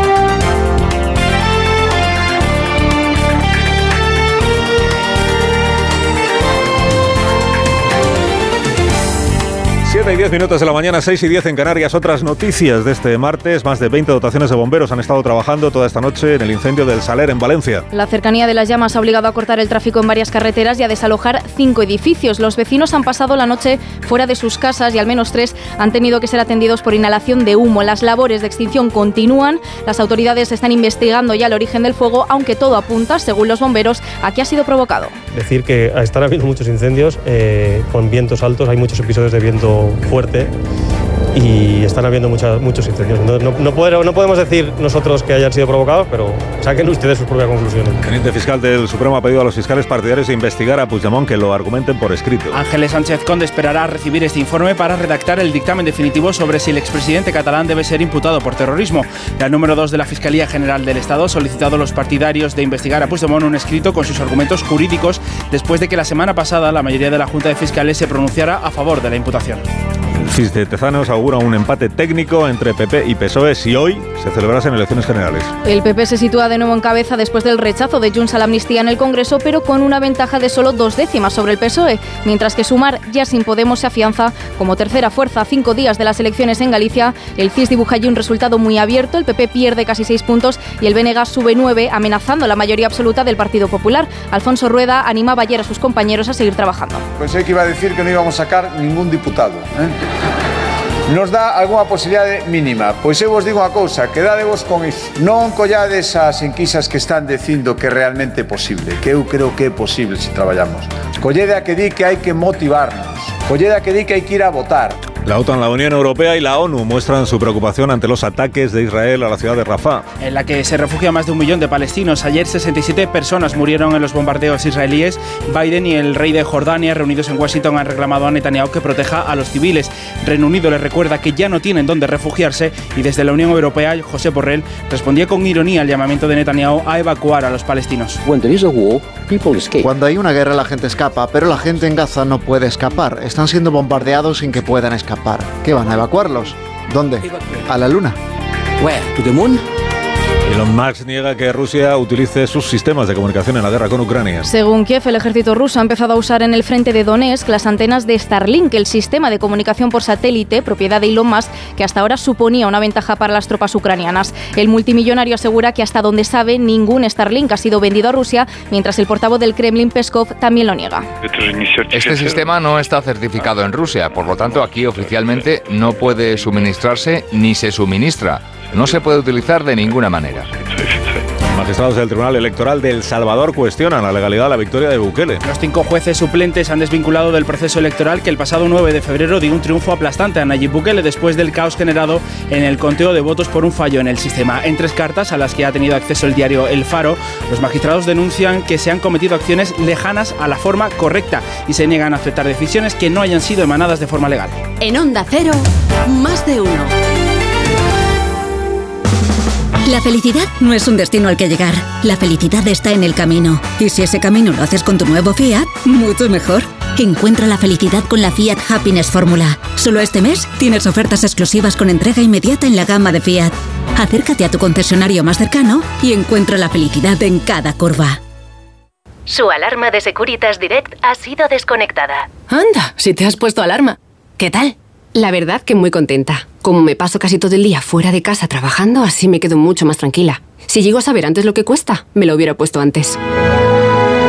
Protege tu hogar frente a robos y ocupaciones con la alarma de Securitas Direct. Llama ahora al 900-272-272.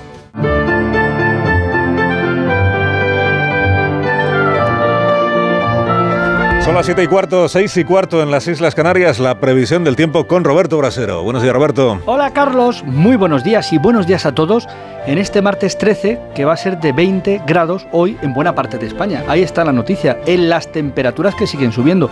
Las de esta primera hora del día también son más altas que las de ayer. Lo que pasa es que encontramos nubes todavía, nubes nieblas, mitad occidental de la península, lo que llamamos la vertiente atlántica. Toda esa mitad de España todavía sí con nubes y nieblas, incluso algunas lluvias débiles en general, pero podemos tenerlas sobre todo en zonas de Extremadura, oeste de Zamora, Galicia. Bien, todas estas nubes y nieblas irán disipándose según transcurra la jornada y a partir de mediodía aquí también lucirá el sol.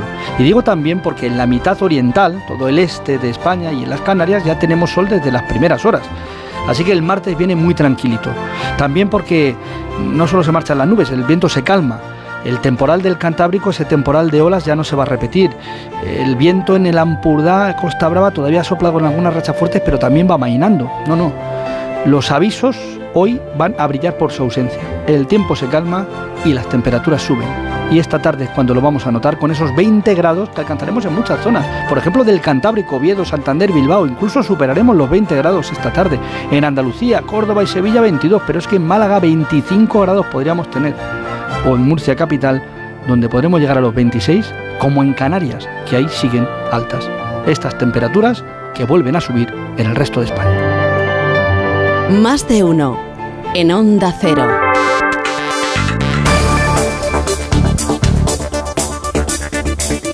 Consejo de Ministros esta mañana y el Gobierno aprueba de nuevo los objetivos presupuestarios después de que fueran rechazados por el Senado, donde tiene mayoría absoluta el PP. Patricia Gijón, buenos días. Saludos, buenos días. El Gobierno reanuda la tramitación de las cuentas públicas después del bloqueo del Senado. Los populares rechazaron la aprobación de la senda de déficit del 3% para este año, el paso previo para poder confeccionar los presupuestos generales del Estado. Un freno que obliga ahora a María Jesús Montero a volver a plantear hoy la cuestión en este Consejo de Ministros para poder enviarlos después al Parlamento. Si se volvieran a rechazar por segunda vez los presupuestos, se elaborarían con la senda de déficit que se envió a Bruselas en abril. El Gobierno niega que la amnistía condicione la elaboración de estas cuentas y asegura que es un proceso que tiene vida propia. Hacienda apunta que trabajan intensamente en unas cuentas expansivas que esperan aprobar antes del verano. Agricultores y ganaderos tienen por delante una nueva jornada de movilización en Cataluña, Barcelona. Ricardo Jiménez, buenos días. Buenos días. En las comarcas de Barcelona, tres columnas de tractores que salen desde San Boy de Llobregat, Prat de Llobregat y de Igualada se encontrarán a las puertas de Mercabarna hacia las 9 de la mañana, donde tienen previsto concentrarse. En el puerto de Tarragona se reunirán agricultores que llegarán desde toda la demarcación. Algunos empezarán su camino ahora, a partir de las 7 y media de la mañana.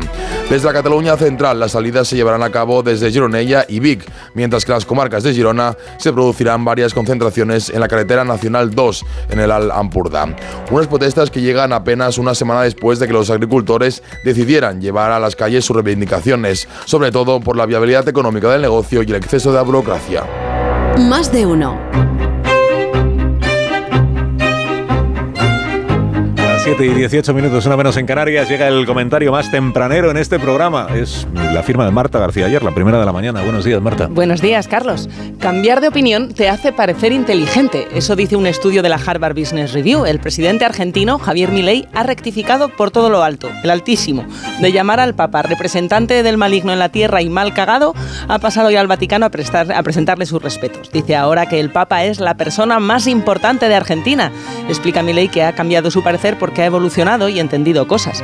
De cambiar de idea sabemos mucho en la política española. A lo mejor cambiar de idea tiene tan mala prensa porque a veces es muy difícil distinguirlo de mentir, aunque Harvard dice que puede ser un acierto. ¿Qué pasa cuando está la obstinación en defender una idea equivocada mejor vista que rectificar?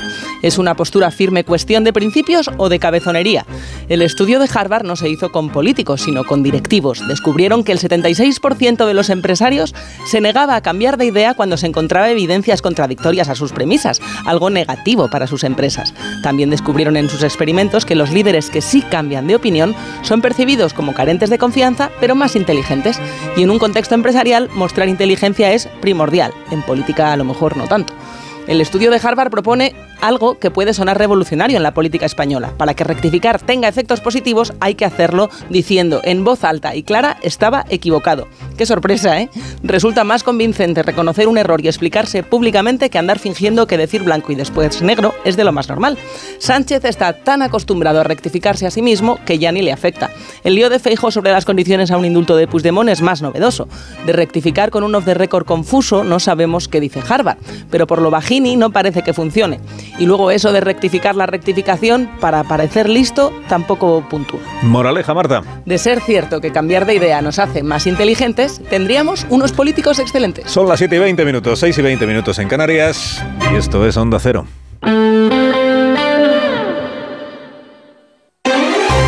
Más de uno.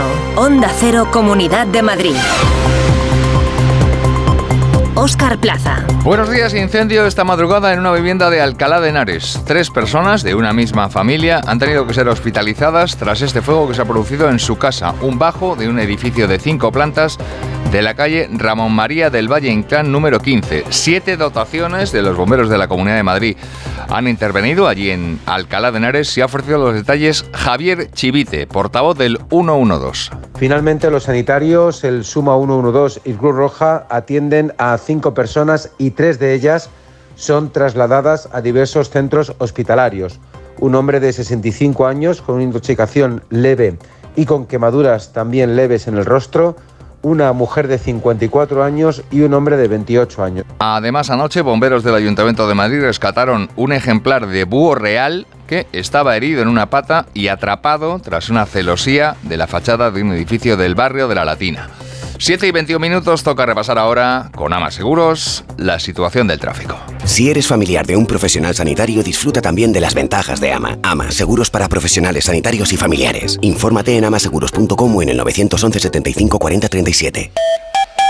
Vamos a saber en primer lugar cómo está el panorama a esta hora en las autovías y en las carreteras de circunvalación madrileñas. DGT. Patricia Arriaga, buenos días. ¿Qué tal? Muy buenos días, Óscar. Pues a esta hora ya van a encontrar tráfico lento en la entrada a Madrid, el A2 en Torrejón de Ardoz, A4 Pinto, A42 en Parla, A5 en Alcorcón y Campamento, la A6 en el Plantío y en la M607 en Colmenar. Ya en la M40 destacamos el tramo de Vallecas y Coslada, sentido A2, Barrio de la Fortuna, Pozuelo, Valdemarín y túneles del Pardo y Monte Carmelo en dirección A1. Además, especial atención en esta jornada de martes que arranca con bancos de niebla en la zona norte. ¿Cómo están las cosas en las calles de la capital y en la M30? Pantallas. Jesús Matsuki, buenos días. Muy buenos días. Situación tranquila a esta hora en la ciudad. Eso sí, con dificultades en los recorridos habituales. En el arco sureste de la M30, entre el nudo sur y el entorno de O'Donnell, un tráfico algo más complicado si circula en el sentido norte. Y en cuanto a los accesos, algo más de intensidad en la entrada por la avenida del Mediterráneo, al igual que también en la zona sur en el paseo de Santa María de la Cabeza. Juan es dentista y su madre, que hace unas croquetas increíbles, se ha comprado un coche. Ahora necesita un seguro que le quite los líos de gestoría y le pase la ITV, así que hicieron un trato. Yo te hago croquetas y tú me das el contacto de Ama. Ama, seguros para profesionales sanitarios y sus familiares. Infórmate en amaseguros.com o en el 911 75 40 37. En cuanto al tiempo, vamos a tener hoy un día de lluvias débiles por la mañana en una jornada que va a ser de ascenso de las temperaturas. 9 grados ahora mismo en Madrid capital y por la tarde llegaremos a 17 en un martes de cielos nubosos.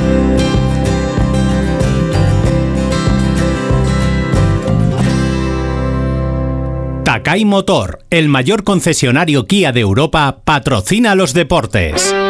El Real Madrid afronta hoy en Alemania los octavos de final de la Champions. Paco Reyes, buenos días. ¿Qué tal? Muy buenos días. El Real Madrid disputa hoy en Alemania el partido de ida de los octavos de final de la Liga de Campeones ante el Leipzig. Ancelotti no puede contar ni con Rudiger ni con Bellingham, pero recupera al capitán Nacho. El encuentro comenzará a las 9 desde las 8 y media en la sintonía del Radio Estadio.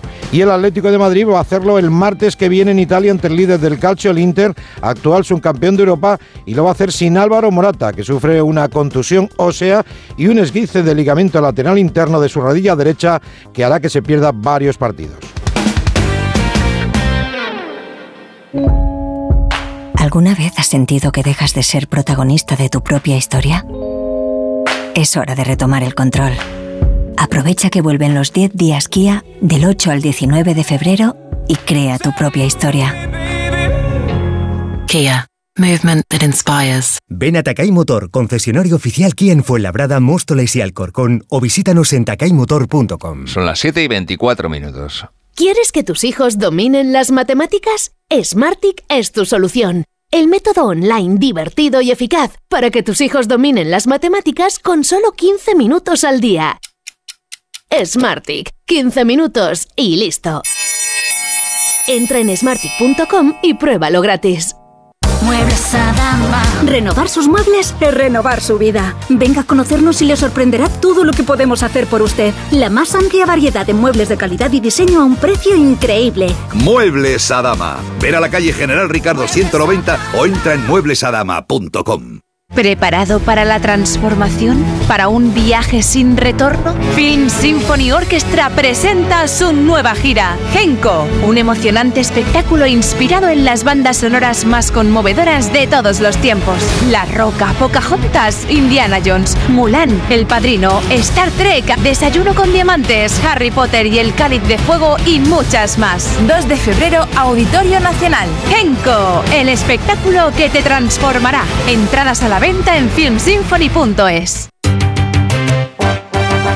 Estamos con Isabel de Cuerpo Libre y con Paqui Reina. Paqui, ¿recomendarías el tratamiento de cuerpo libre? Por supuesto, de hecho ya lo he hecho.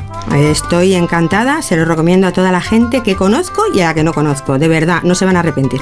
40% de descuento, Isa. Por supuesto que sí. Llegan como Paqui, 19 kilos menos. 91 192 32 32. 91 192 32 32. Local arroba. La presidenta de la Comunidad de Madrid, Isabel Díaz Ayuso, va a participar hoy a partir de las 10 de la mañana en un desayuno coloquio organizado por la Asociación para el Progreso de la Dirección. El acto de hoy llega después de que ayer Ayuso anunciase un nuevo plan de transferencia para transmitir los resultados de la investigación científica a la sociedad y a entornos reales como hospitales, centros asistenciales o empresas. Este plan de transferencia incluye también un programa de aceleración de empresas, iniciativas para impulsar la colaboración público-privada, la puesta en marcha de una plataforma de innovación abierta, así como la convocatoria de una jornada de emprendimiento investigador. Y la Consejería de Sanidad del Gobierno Regional ha reabierto la UCI pediátrica del Hospital de la Paz UCI que llevaba cerrada desde el 16 de enero tras todo lo sucedido en relación al cese del anterior director de esta unidad. Se han reincorporado ya seis profesionales y la unidad va a estar funcionando ya al 100% a lo largo de esta semana. Son las 7 y 27 minutos. En Alquiler Seguro sabemos que cada cliente es único. Por eso estamos orgullosos de ser la primera empresa del sector en recibir la certificación AENOR de compromiso con las personas mayores. Horario preferente, más de 50 oficinas a tu disposición, gestores especializados y mucho más para que la edad no sea un obstáculo en tu alquiler. Alquiler Seguro, la revolución del alquiler. Todos aquellos que ya conducen el número uno se sienten únicos, especiales. Y ahora, para que más gente pueda sentir esa increíble sensación, Hyundai pone a tu disposición el Tucson con unas condiciones inmejorables. No esperes más y disfruta ya de la increíble sensación de conducir el número uno en ventas. Dale un toque distinguido a tu hogar con la gran oferta de cerámica de Bricolaje Moraleja. Gran variedad y stock para entrega inmediata, con ofertas imbatibles en cerámica como esta. Porcelánico blanco pulido Pure White, 16 euros metro cuadrado. Porcelánico espesorado acero por 10 euros metro cuadrado. Solo en Bricolaje Moraleja, en Getafe, calle Galileo Galilei 14, bricomoraleja.com. Lo tienes todo. ¿Que quiero un supermercado? Ahorra más en el Centro Comercial Valdebernardo. ¿Que hoy me siento humanitas o quiero mantenerme en forma? CMB Bricolaje o mi gimnasio Dream Fit.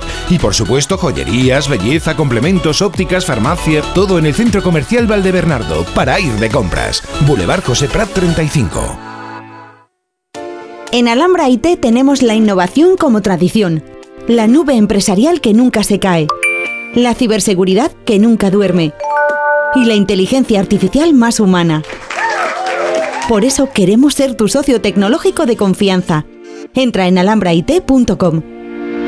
El Ayuntamiento de Tres Cantos celebra desde hoy hasta el domingo un nuevo festival literario que se llama Rosa y Negro. Festival que propone un novedoso diálogo entre dos géneros superventas, la novela romántica y la novela negra. Dirige el festival la periodista y escritora Marta Robles. Yo que soy escritora de género negro y que además dirijo una colección de True Crime en una editorial y me di cuenta de que yo misma tenía algún tipo de prejuicios con respecto a la novela romántica y me quedé con el compromiso de, de leerla. Y en Getafe ha comenzado hoy la huelga convocada en la empresa de autobuses Avanza, que va a afectar a 34 líneas. Esto es Onda Cero, siguen en más de uno, siguen con Alsina.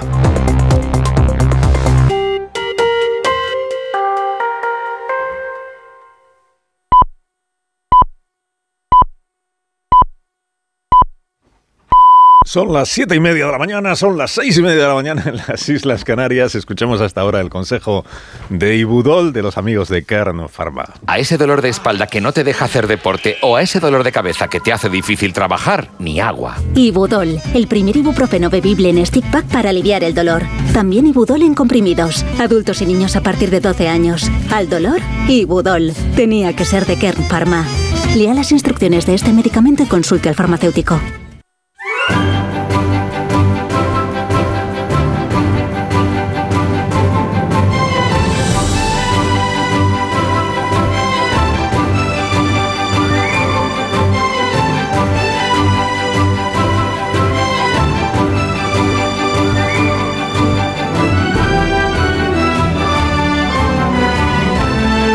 Estamos estrenando la mañana del 13 de febrero del año 2024.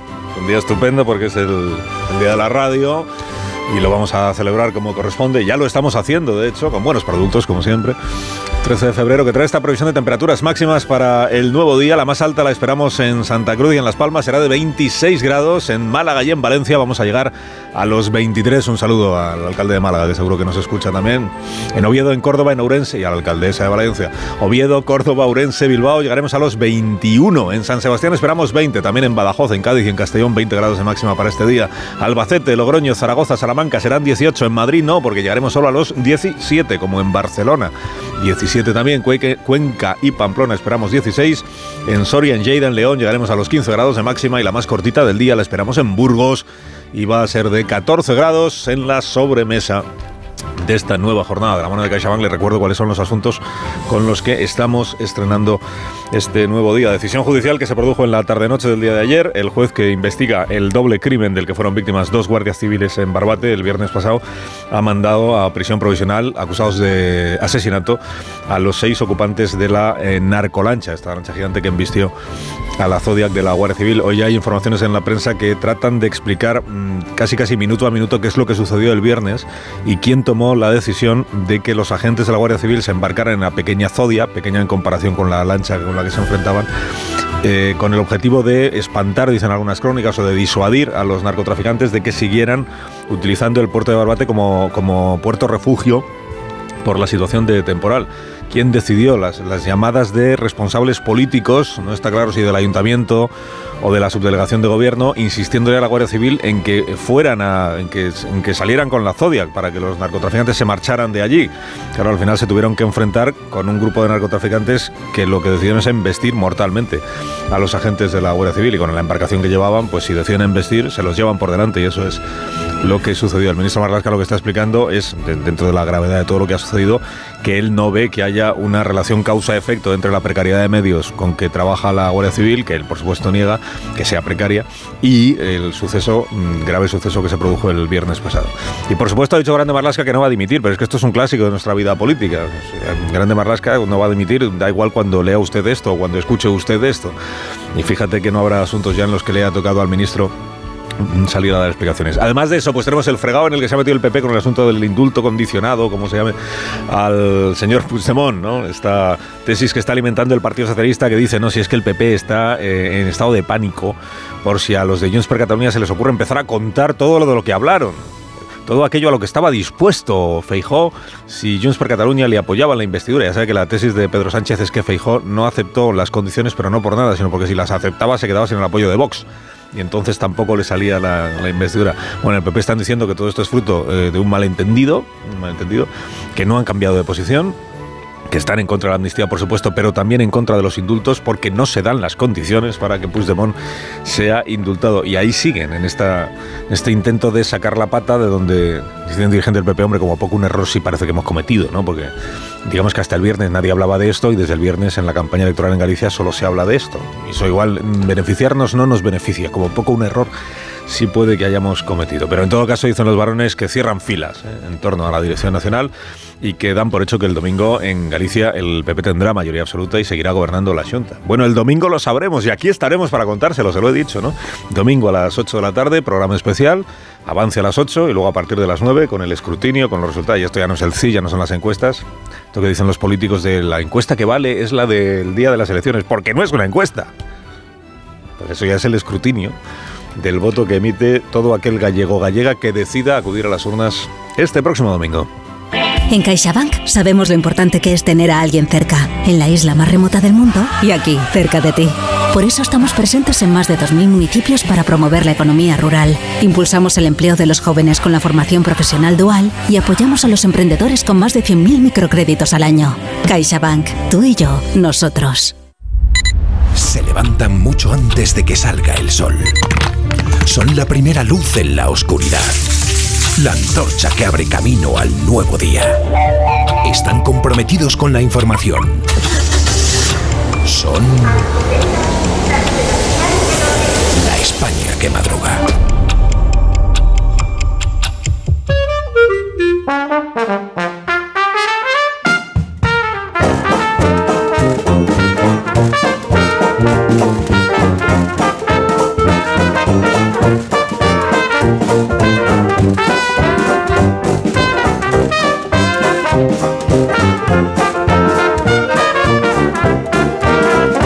Aquí está la España que madruga con el profesor Rodríguez Brown. Buenos días, Carlos. Buenos días, a pesar del gobierno. Daniel Ramírez García Mina, el nuevo. Buenos días. José, el charcutero de mi barrio, me dijo, escucho a Carlos Alsina desde el año 91, desde antes de que nacieras. Y le dije, estoy encantado de decírselo.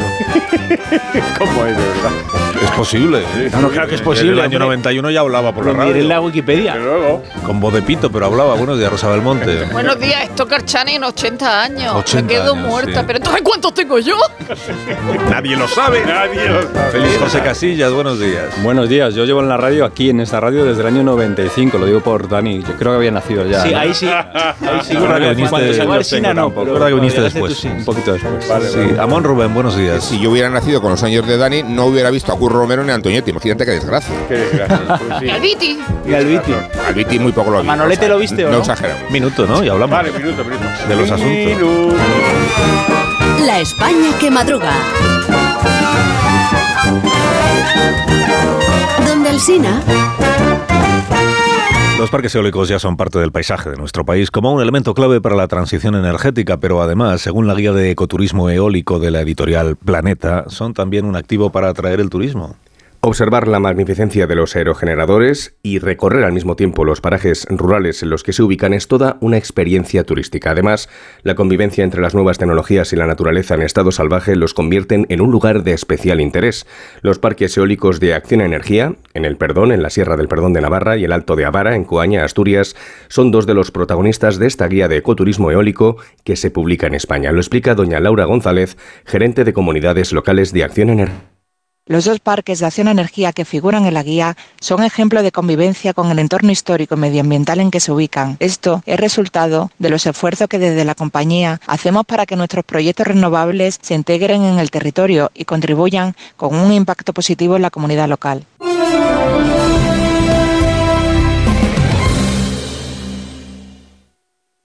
¿Te lo digo o te lo cuento? Te lo digo. Estoy cansada de que me subas el precio del seguro. Te lo cuento. Yo me voy a la mutua. Vente a la mutua con cualquiera de tus seguros. Te bajamos su precio, sea cual sea. Llama al 91 555 5555. 91 555 5555. Te lo digo o te lo cuento. Vente a la mutua. Condiciones en mutua.es. Una pareja, tres niños, 15 años de matrimonio. Él se encarga de las meriendas, ella las extraescolares. Y cada sábado, un plan en pareja. Hacer la compra. ¿Serán víctimas de la implacable rutina? ¿Podrán hacer una escapadita romántica de dos días? Porque tu historia de amor también es un amor de película. Celébrala. 17 de febrero. Sorteo de San Valentín de Lotería Nacional con 15 millones a un décimo. Loterías te recuerda que juegues con responsabilidad y solo si eres mayor de edad. Hola, soy Mar Márquez, piloto de MotoGP. Justo ahora salgo de entrenar, que ya toca volver a casa. Pero ¿sabes que ahora podemos hacer todos estos viajes diarios más sostenibles con los nuevos combustibles 100% renovables de Repsol y sin tener que cambiar de coche? En tu día a día, algo nuevo te mueve con los combustibles 100% renovables de Repsol que puedes usar ya en tu coche. Encuéntralos en más de 50 estaciones de servicio y a final de año en 600. Descubre más en combustiblesrenovables.repsol.com. Cuando Berta abrió su paquete de Amazon, se le aceleró el corazón. Pantalla LCD y seguimiento de la frecuencia cardíaca. La pulsera de actividad se clasificó en su corazón por su calidad y su precio. Cinco estrellas de Berta. Productos estrella a precios estrella. Empieza a buscar en Amazon hoy mismo. Empieza el año ahorrando en Brico Depot. Con este pavimento porcelánico de 8,95 euros el metro cuadrado, ahora por solo 7,95. Y la puerta lacada con tapajuntas, antes a 119 euros. Y ahora todo por 99. Recuerda que si lo encuentras más barato, te devolvemos la diferencia por dos. Ya en tu tienda y en bricodepot.es. Hola, soy Jesús Calleja. ¿Sabéis cuál es el verdadero sabor del agua? El agua de mi tierra, el agua mineral Teleno. Recuerda, agua mineral Teleno. 29. Tus nuevas gafas graduadas de Sol Optical. Estrena gafas por solo 29 euros. Infórmate en soloptical.com.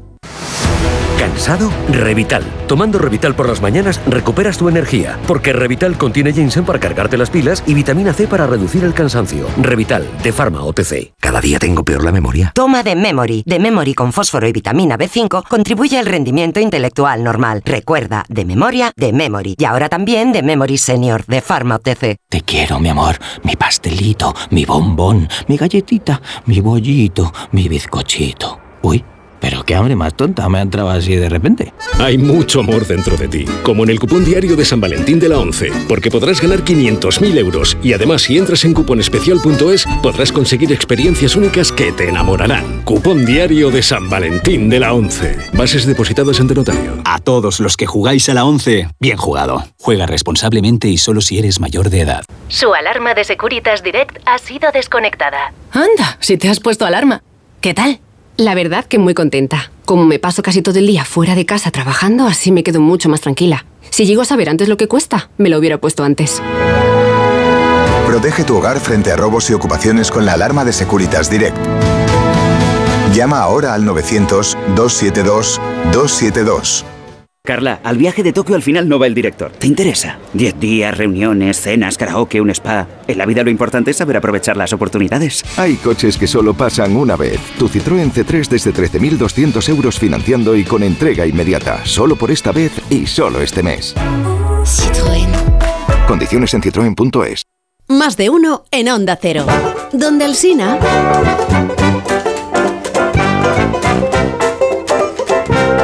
Sí que es tarde. Sí que lo es, sí. Hoy Son sí. las 8 menos 18 minutos. Hay Dale. 7 preguntas y media para iniciar la mañana del martes. La primera de las cuales es. ¿Ha dimitido ya Grande Marlasca? Suárez, no me planteo dimitir, vuelvo a repetir. Vuelvo a repetir, ¿eh? Repite, ¿eh? La segunda. ¿Pensasteis alguna vez que iba a durar tantos años en el puesto? Él mismo recordó que lleva seis. Igual, igual, alguna responsabilidad tiene el Ministerio de Interior en la estrategia de lucha contra el narcoterrorismo y en la precariedad de los medios. La tercera. Vale que Sánchez fue a los Goya, pero no le ha quedado un poco oportunista y electoralista fijó desplazarse a Barbate. La cuarta. Y no se equivoca el PP aclarando una y otra vez que nunca valoró la amnistía ni se sopesó el indulto de Puigdemont. La quinta. Sostenía el PSOE que la amnistía no le interesa a los ciudadanos. Sí interesa ahora muchísimo, pero que muchísimo, ¿eh? Que el asunto desfavorece políticamente al PP. La sexta. ¿Le sirve de consuelo a Feijóo que Tezanos le otorgue al PP dos decimillas sobre el PSOE? ¿O el sondeo sabe a poco cuando quedan cuatro años para las generales? La séptima. Y le provoca desconsuelo que el propio Tezanos ponga en duda el gobierno del PP en Galicia, no dentro de cuatro años, sino dentro de cinco días. Y la media, que es la última. Sánchez nombra a Carmen Calvo presidenta del Consejo de Estado. Cuando usted habla de que planteemos la amnistía, la única respuesta posible es que eso no es planteable en un Estado constitucional Ah. democrático porque sería Qué suprimir literalmente, uno de los tres poderes del pero Estado. Carmen, pero Carmen, Carmen. Los periódicos de esta mañana, ¿de qué tratan, Dani? Uno. El asesinato de dos guardias civiles en Barbate por parte del narco vuelve hoy a las portadas. Los periódicos intentan responder a una pregunta. ¿Cómo es posible que los agentes enfrentaran en una pequeña Zodiac la persecución de embarcaciones de 14 metros de eslora? Una de las conclusiones más repetida es la reciente decisión del ministro Marlasca de cerrar la unidad Ocon, especializada en la lucha contra el narco. El mundo. La acción antinarco se hundió al cerrar Marlasca el cuerpo de élite. Los alijos de hachís incautados se desplomaron tras la decisión del ministro. La razón, el ministro del Interior desmanteló la unidad de élite contra el narcotráfico. A veces dice en, en su portada que Marlaska desmanteló esta unidad por los costes que ocasionaba. Al parecer, los agentes que la formaban habían sido escogidos de entre otras unidades que quedaban mermadas. La crónica incluye unas palabras del general que creó la unidad Ocon. Era una respuesta extraordinaria, el error ha sido su disolución total. En el español se revelan algunos escritos de la Guardia Civil con fecha de enero que prueban que el cuerpo había denunciado con severidad su falta de medios en la lucha contra el narco. Llegaron a teclear que su flota no resistía las violentas embestidas de las bandas. Y luego se añade, un informe de interior reconocía dos semanas antes del asesinato de los guardias en Barbate que su flota contra el narco estaba muy envejecida. El Confidencial intenta poner luces largas a lo ocurrido en Barbate e incluye una entrevista con Víctor Méndez, un periodista especializado en el narco, hasta el punto de haber creado un periódico llamado Narcodiario. Dice, España solo se preocupa por la droga cuando muere un guardia civil. El problema no es que los agentes no tengan recursos, sino que hay regiones españolas que viven del narcotráfico y millones de adictos a las sustancias en toda Europa. Esteban Hernández precisamente escribe un análisis sobre esas regiones titulado ¿Por qué había gente que jaleaba a los narcos desde la playa de Barbate? Y dice, es fácil que surjan las narcosociedades, pero resulta mucho más complicado combatirlas, en parte porque se necesitan muchos medios que no se proporcionan y también por el clima social que crean en la zona. El país en su portada no pone el foco en Marlasca, sino en las detenciones. La juez encarcela a seis acusados del ataque a la Guardia Civil. ¿Y qué otras tapas de pulpo has encontrado en esos tentáculos de la sociedad que son los periódicos? Volvemos al afer Feijo, perdón, profesor, afer Feijo, que es el otro asunto que domina los periódicos de, de esta mañana. Lo mejor que ha traído todo esto es la clase de periodismo que se ha dado a los ciudadanos. Ya todo el mundo sabe que en gran cantidad de ocasiones un político queda con un grupo de periodistas, les cuenta algo y les autoriza a publicarlo siempre y cuando no den su nombre. De ahí que las palabras de Feijóo sobre la amnistía y los indultos estuvieran en boca de un alto dirigente del PP. La cosa es que, habiéndose metido en tamaño lío, en las crónicas comenzó a aparecer cuál había sido la circunstancia, el arranque de todo, el dónde, el cuándo, el cómo. Pero lo más divertido es hoy que en el país, por ejemplo, hacen un relato pormenorizado de lo que pasó, pero todavía ocultando al sujeto. La crónica dice, reconstrucción del encuentro entre un alto dirigente y 16 periodistas. También se habla de una fuente del PP del más alto nivel. Y se añade, lo pactado era que se podía contar lo que allí se manifestara, pero sin identificar a la fuente. Reacciones de Feijó, pues como dice Natalia Junquera, está lanzado desmintiendo a 16 medios y desmintiéndose a sí mismo. Teniendo tan a mano a Pedro Sánchez, no entiendo cómo no le pide consejo en el arte de gobernar mediante el continuo desmentido de uno mismo. Feijó tiene una ventaja sobre el presidente. Todavía es una noticia que diga o haga lo contrario de lo que dijo o hizo. El Confidencial.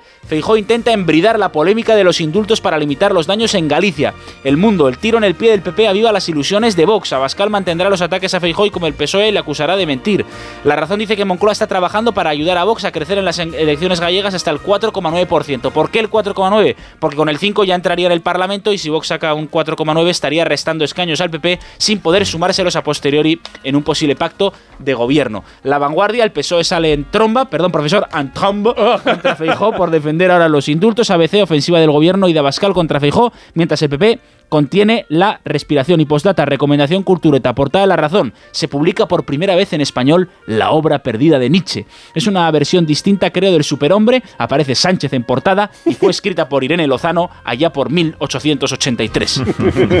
Qué bueno. Gracias, Dani. A ti, patrón.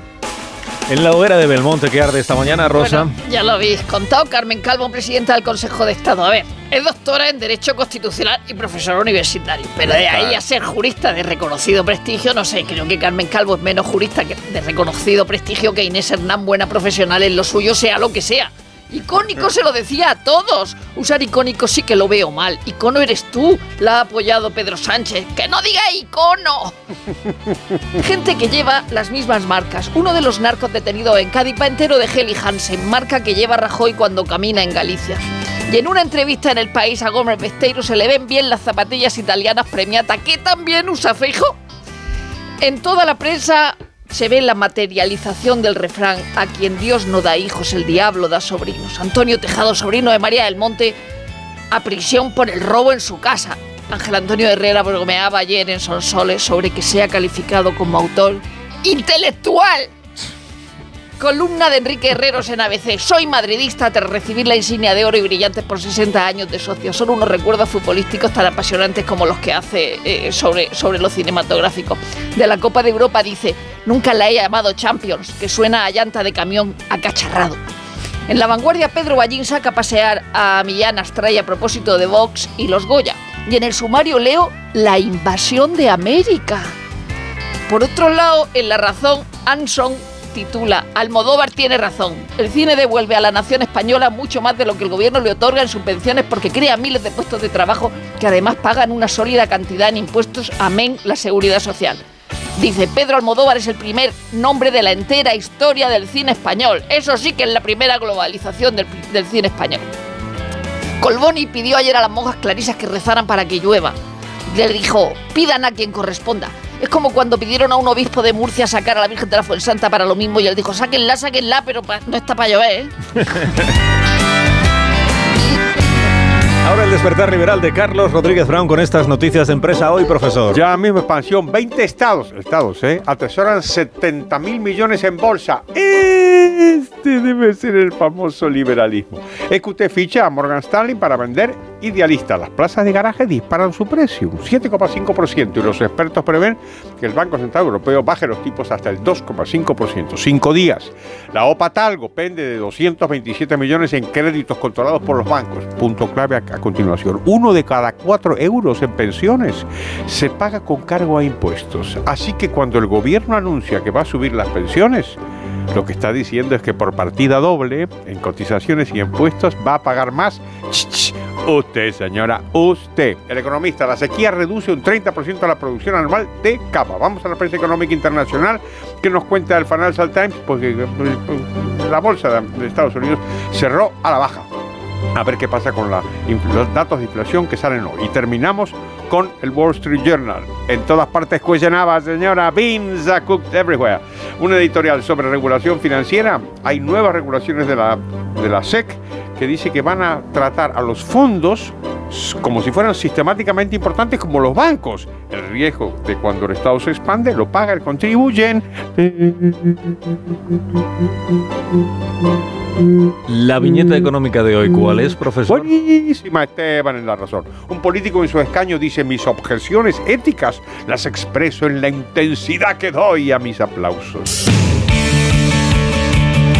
Nos queda por contar la actualidad deportiva con Félix José Casillas. Y qué mejor regalo para la radio en su día mundial que el fútbol, el gol radiofónico, que es una de las señas de identidad de este medio que esta noche puede sonar en Leipzig, la ciudad alemana donde el Real Madrid, marca mundialmente conocida, va a jugar el partido de ida de octavos de final de la mundialmente famosa Liga de Campeones contra el RB, equipo de la mundialmente conocida marca de bebida energética que también tiene una escudería que domina el Mundial de Fórmula 1. Medio mundo representado en estos dos equipos de fútbol porque los narradores de la radio, esta noche tenemos Radio Estadio, tendrán que nombrar a futbolistas españoles, brasileños, franceses, a un ucraniano, un uruguayo en el once titular del Real Madrid que entrena un italiano. Y el rival tiene en su plantilla futbolistas alemanes, húngaros, franceses, austriacos, un neerlandés, un esloveno, un macedonio y también a un español que se llama Dani Olmo. El club de la Sajonia, que hace 15 años estaba en la quinta división y que se ha convertido en una multinacional que extiende sus redes por todo el este de Europa, odiado por sus rivales de la liga alemana porque representa el dinero del recién llegado y que se ha llevado por delante a aquellos míticos equipos orientales que se llamaban Lokomotiv Dinamo. A las 9 de la noche comenzará este partido que comparte cartel con el Copenhague Manchester City los daneses que tratan de colocar en el fútbol mundial de clubes al fútbol nórdico y el máximo representante de un club estado, el campeón de la última edición, el equipo de Pep Guardiola. De anoche el 0-0 entre Almería y Athletic queda el récord almeriense, 24 partidos de liga sin una sola victoria. La radio que tiene memoria, así que a ver si os suena de lo que se hablaba, no voy a ir muy lejos, un día como hoy del año pasado, pues del nuevo coche de Fernando Alonso, de la Super Bowl de Kansas, de la vuelta de Carlos Alcaraz a la competición en Buenos Aires, de la vuelta de las competiciones europeas y de la Copa del Rey de baloncesto, que es una de las competiciones más radiofónicas, pero también hay cosas que cambian, porque hace un año el Barça iba disparado en la liga y sacaba 11 puntos al Real Madrid. Era el famoso Barça del 1-0, cuántas veces se ha radiado eso de ADN Barça y que ahora se dice que está agotado. En 6 minutos las 8, 7 en Canarias. Vale. Ahora continuamos.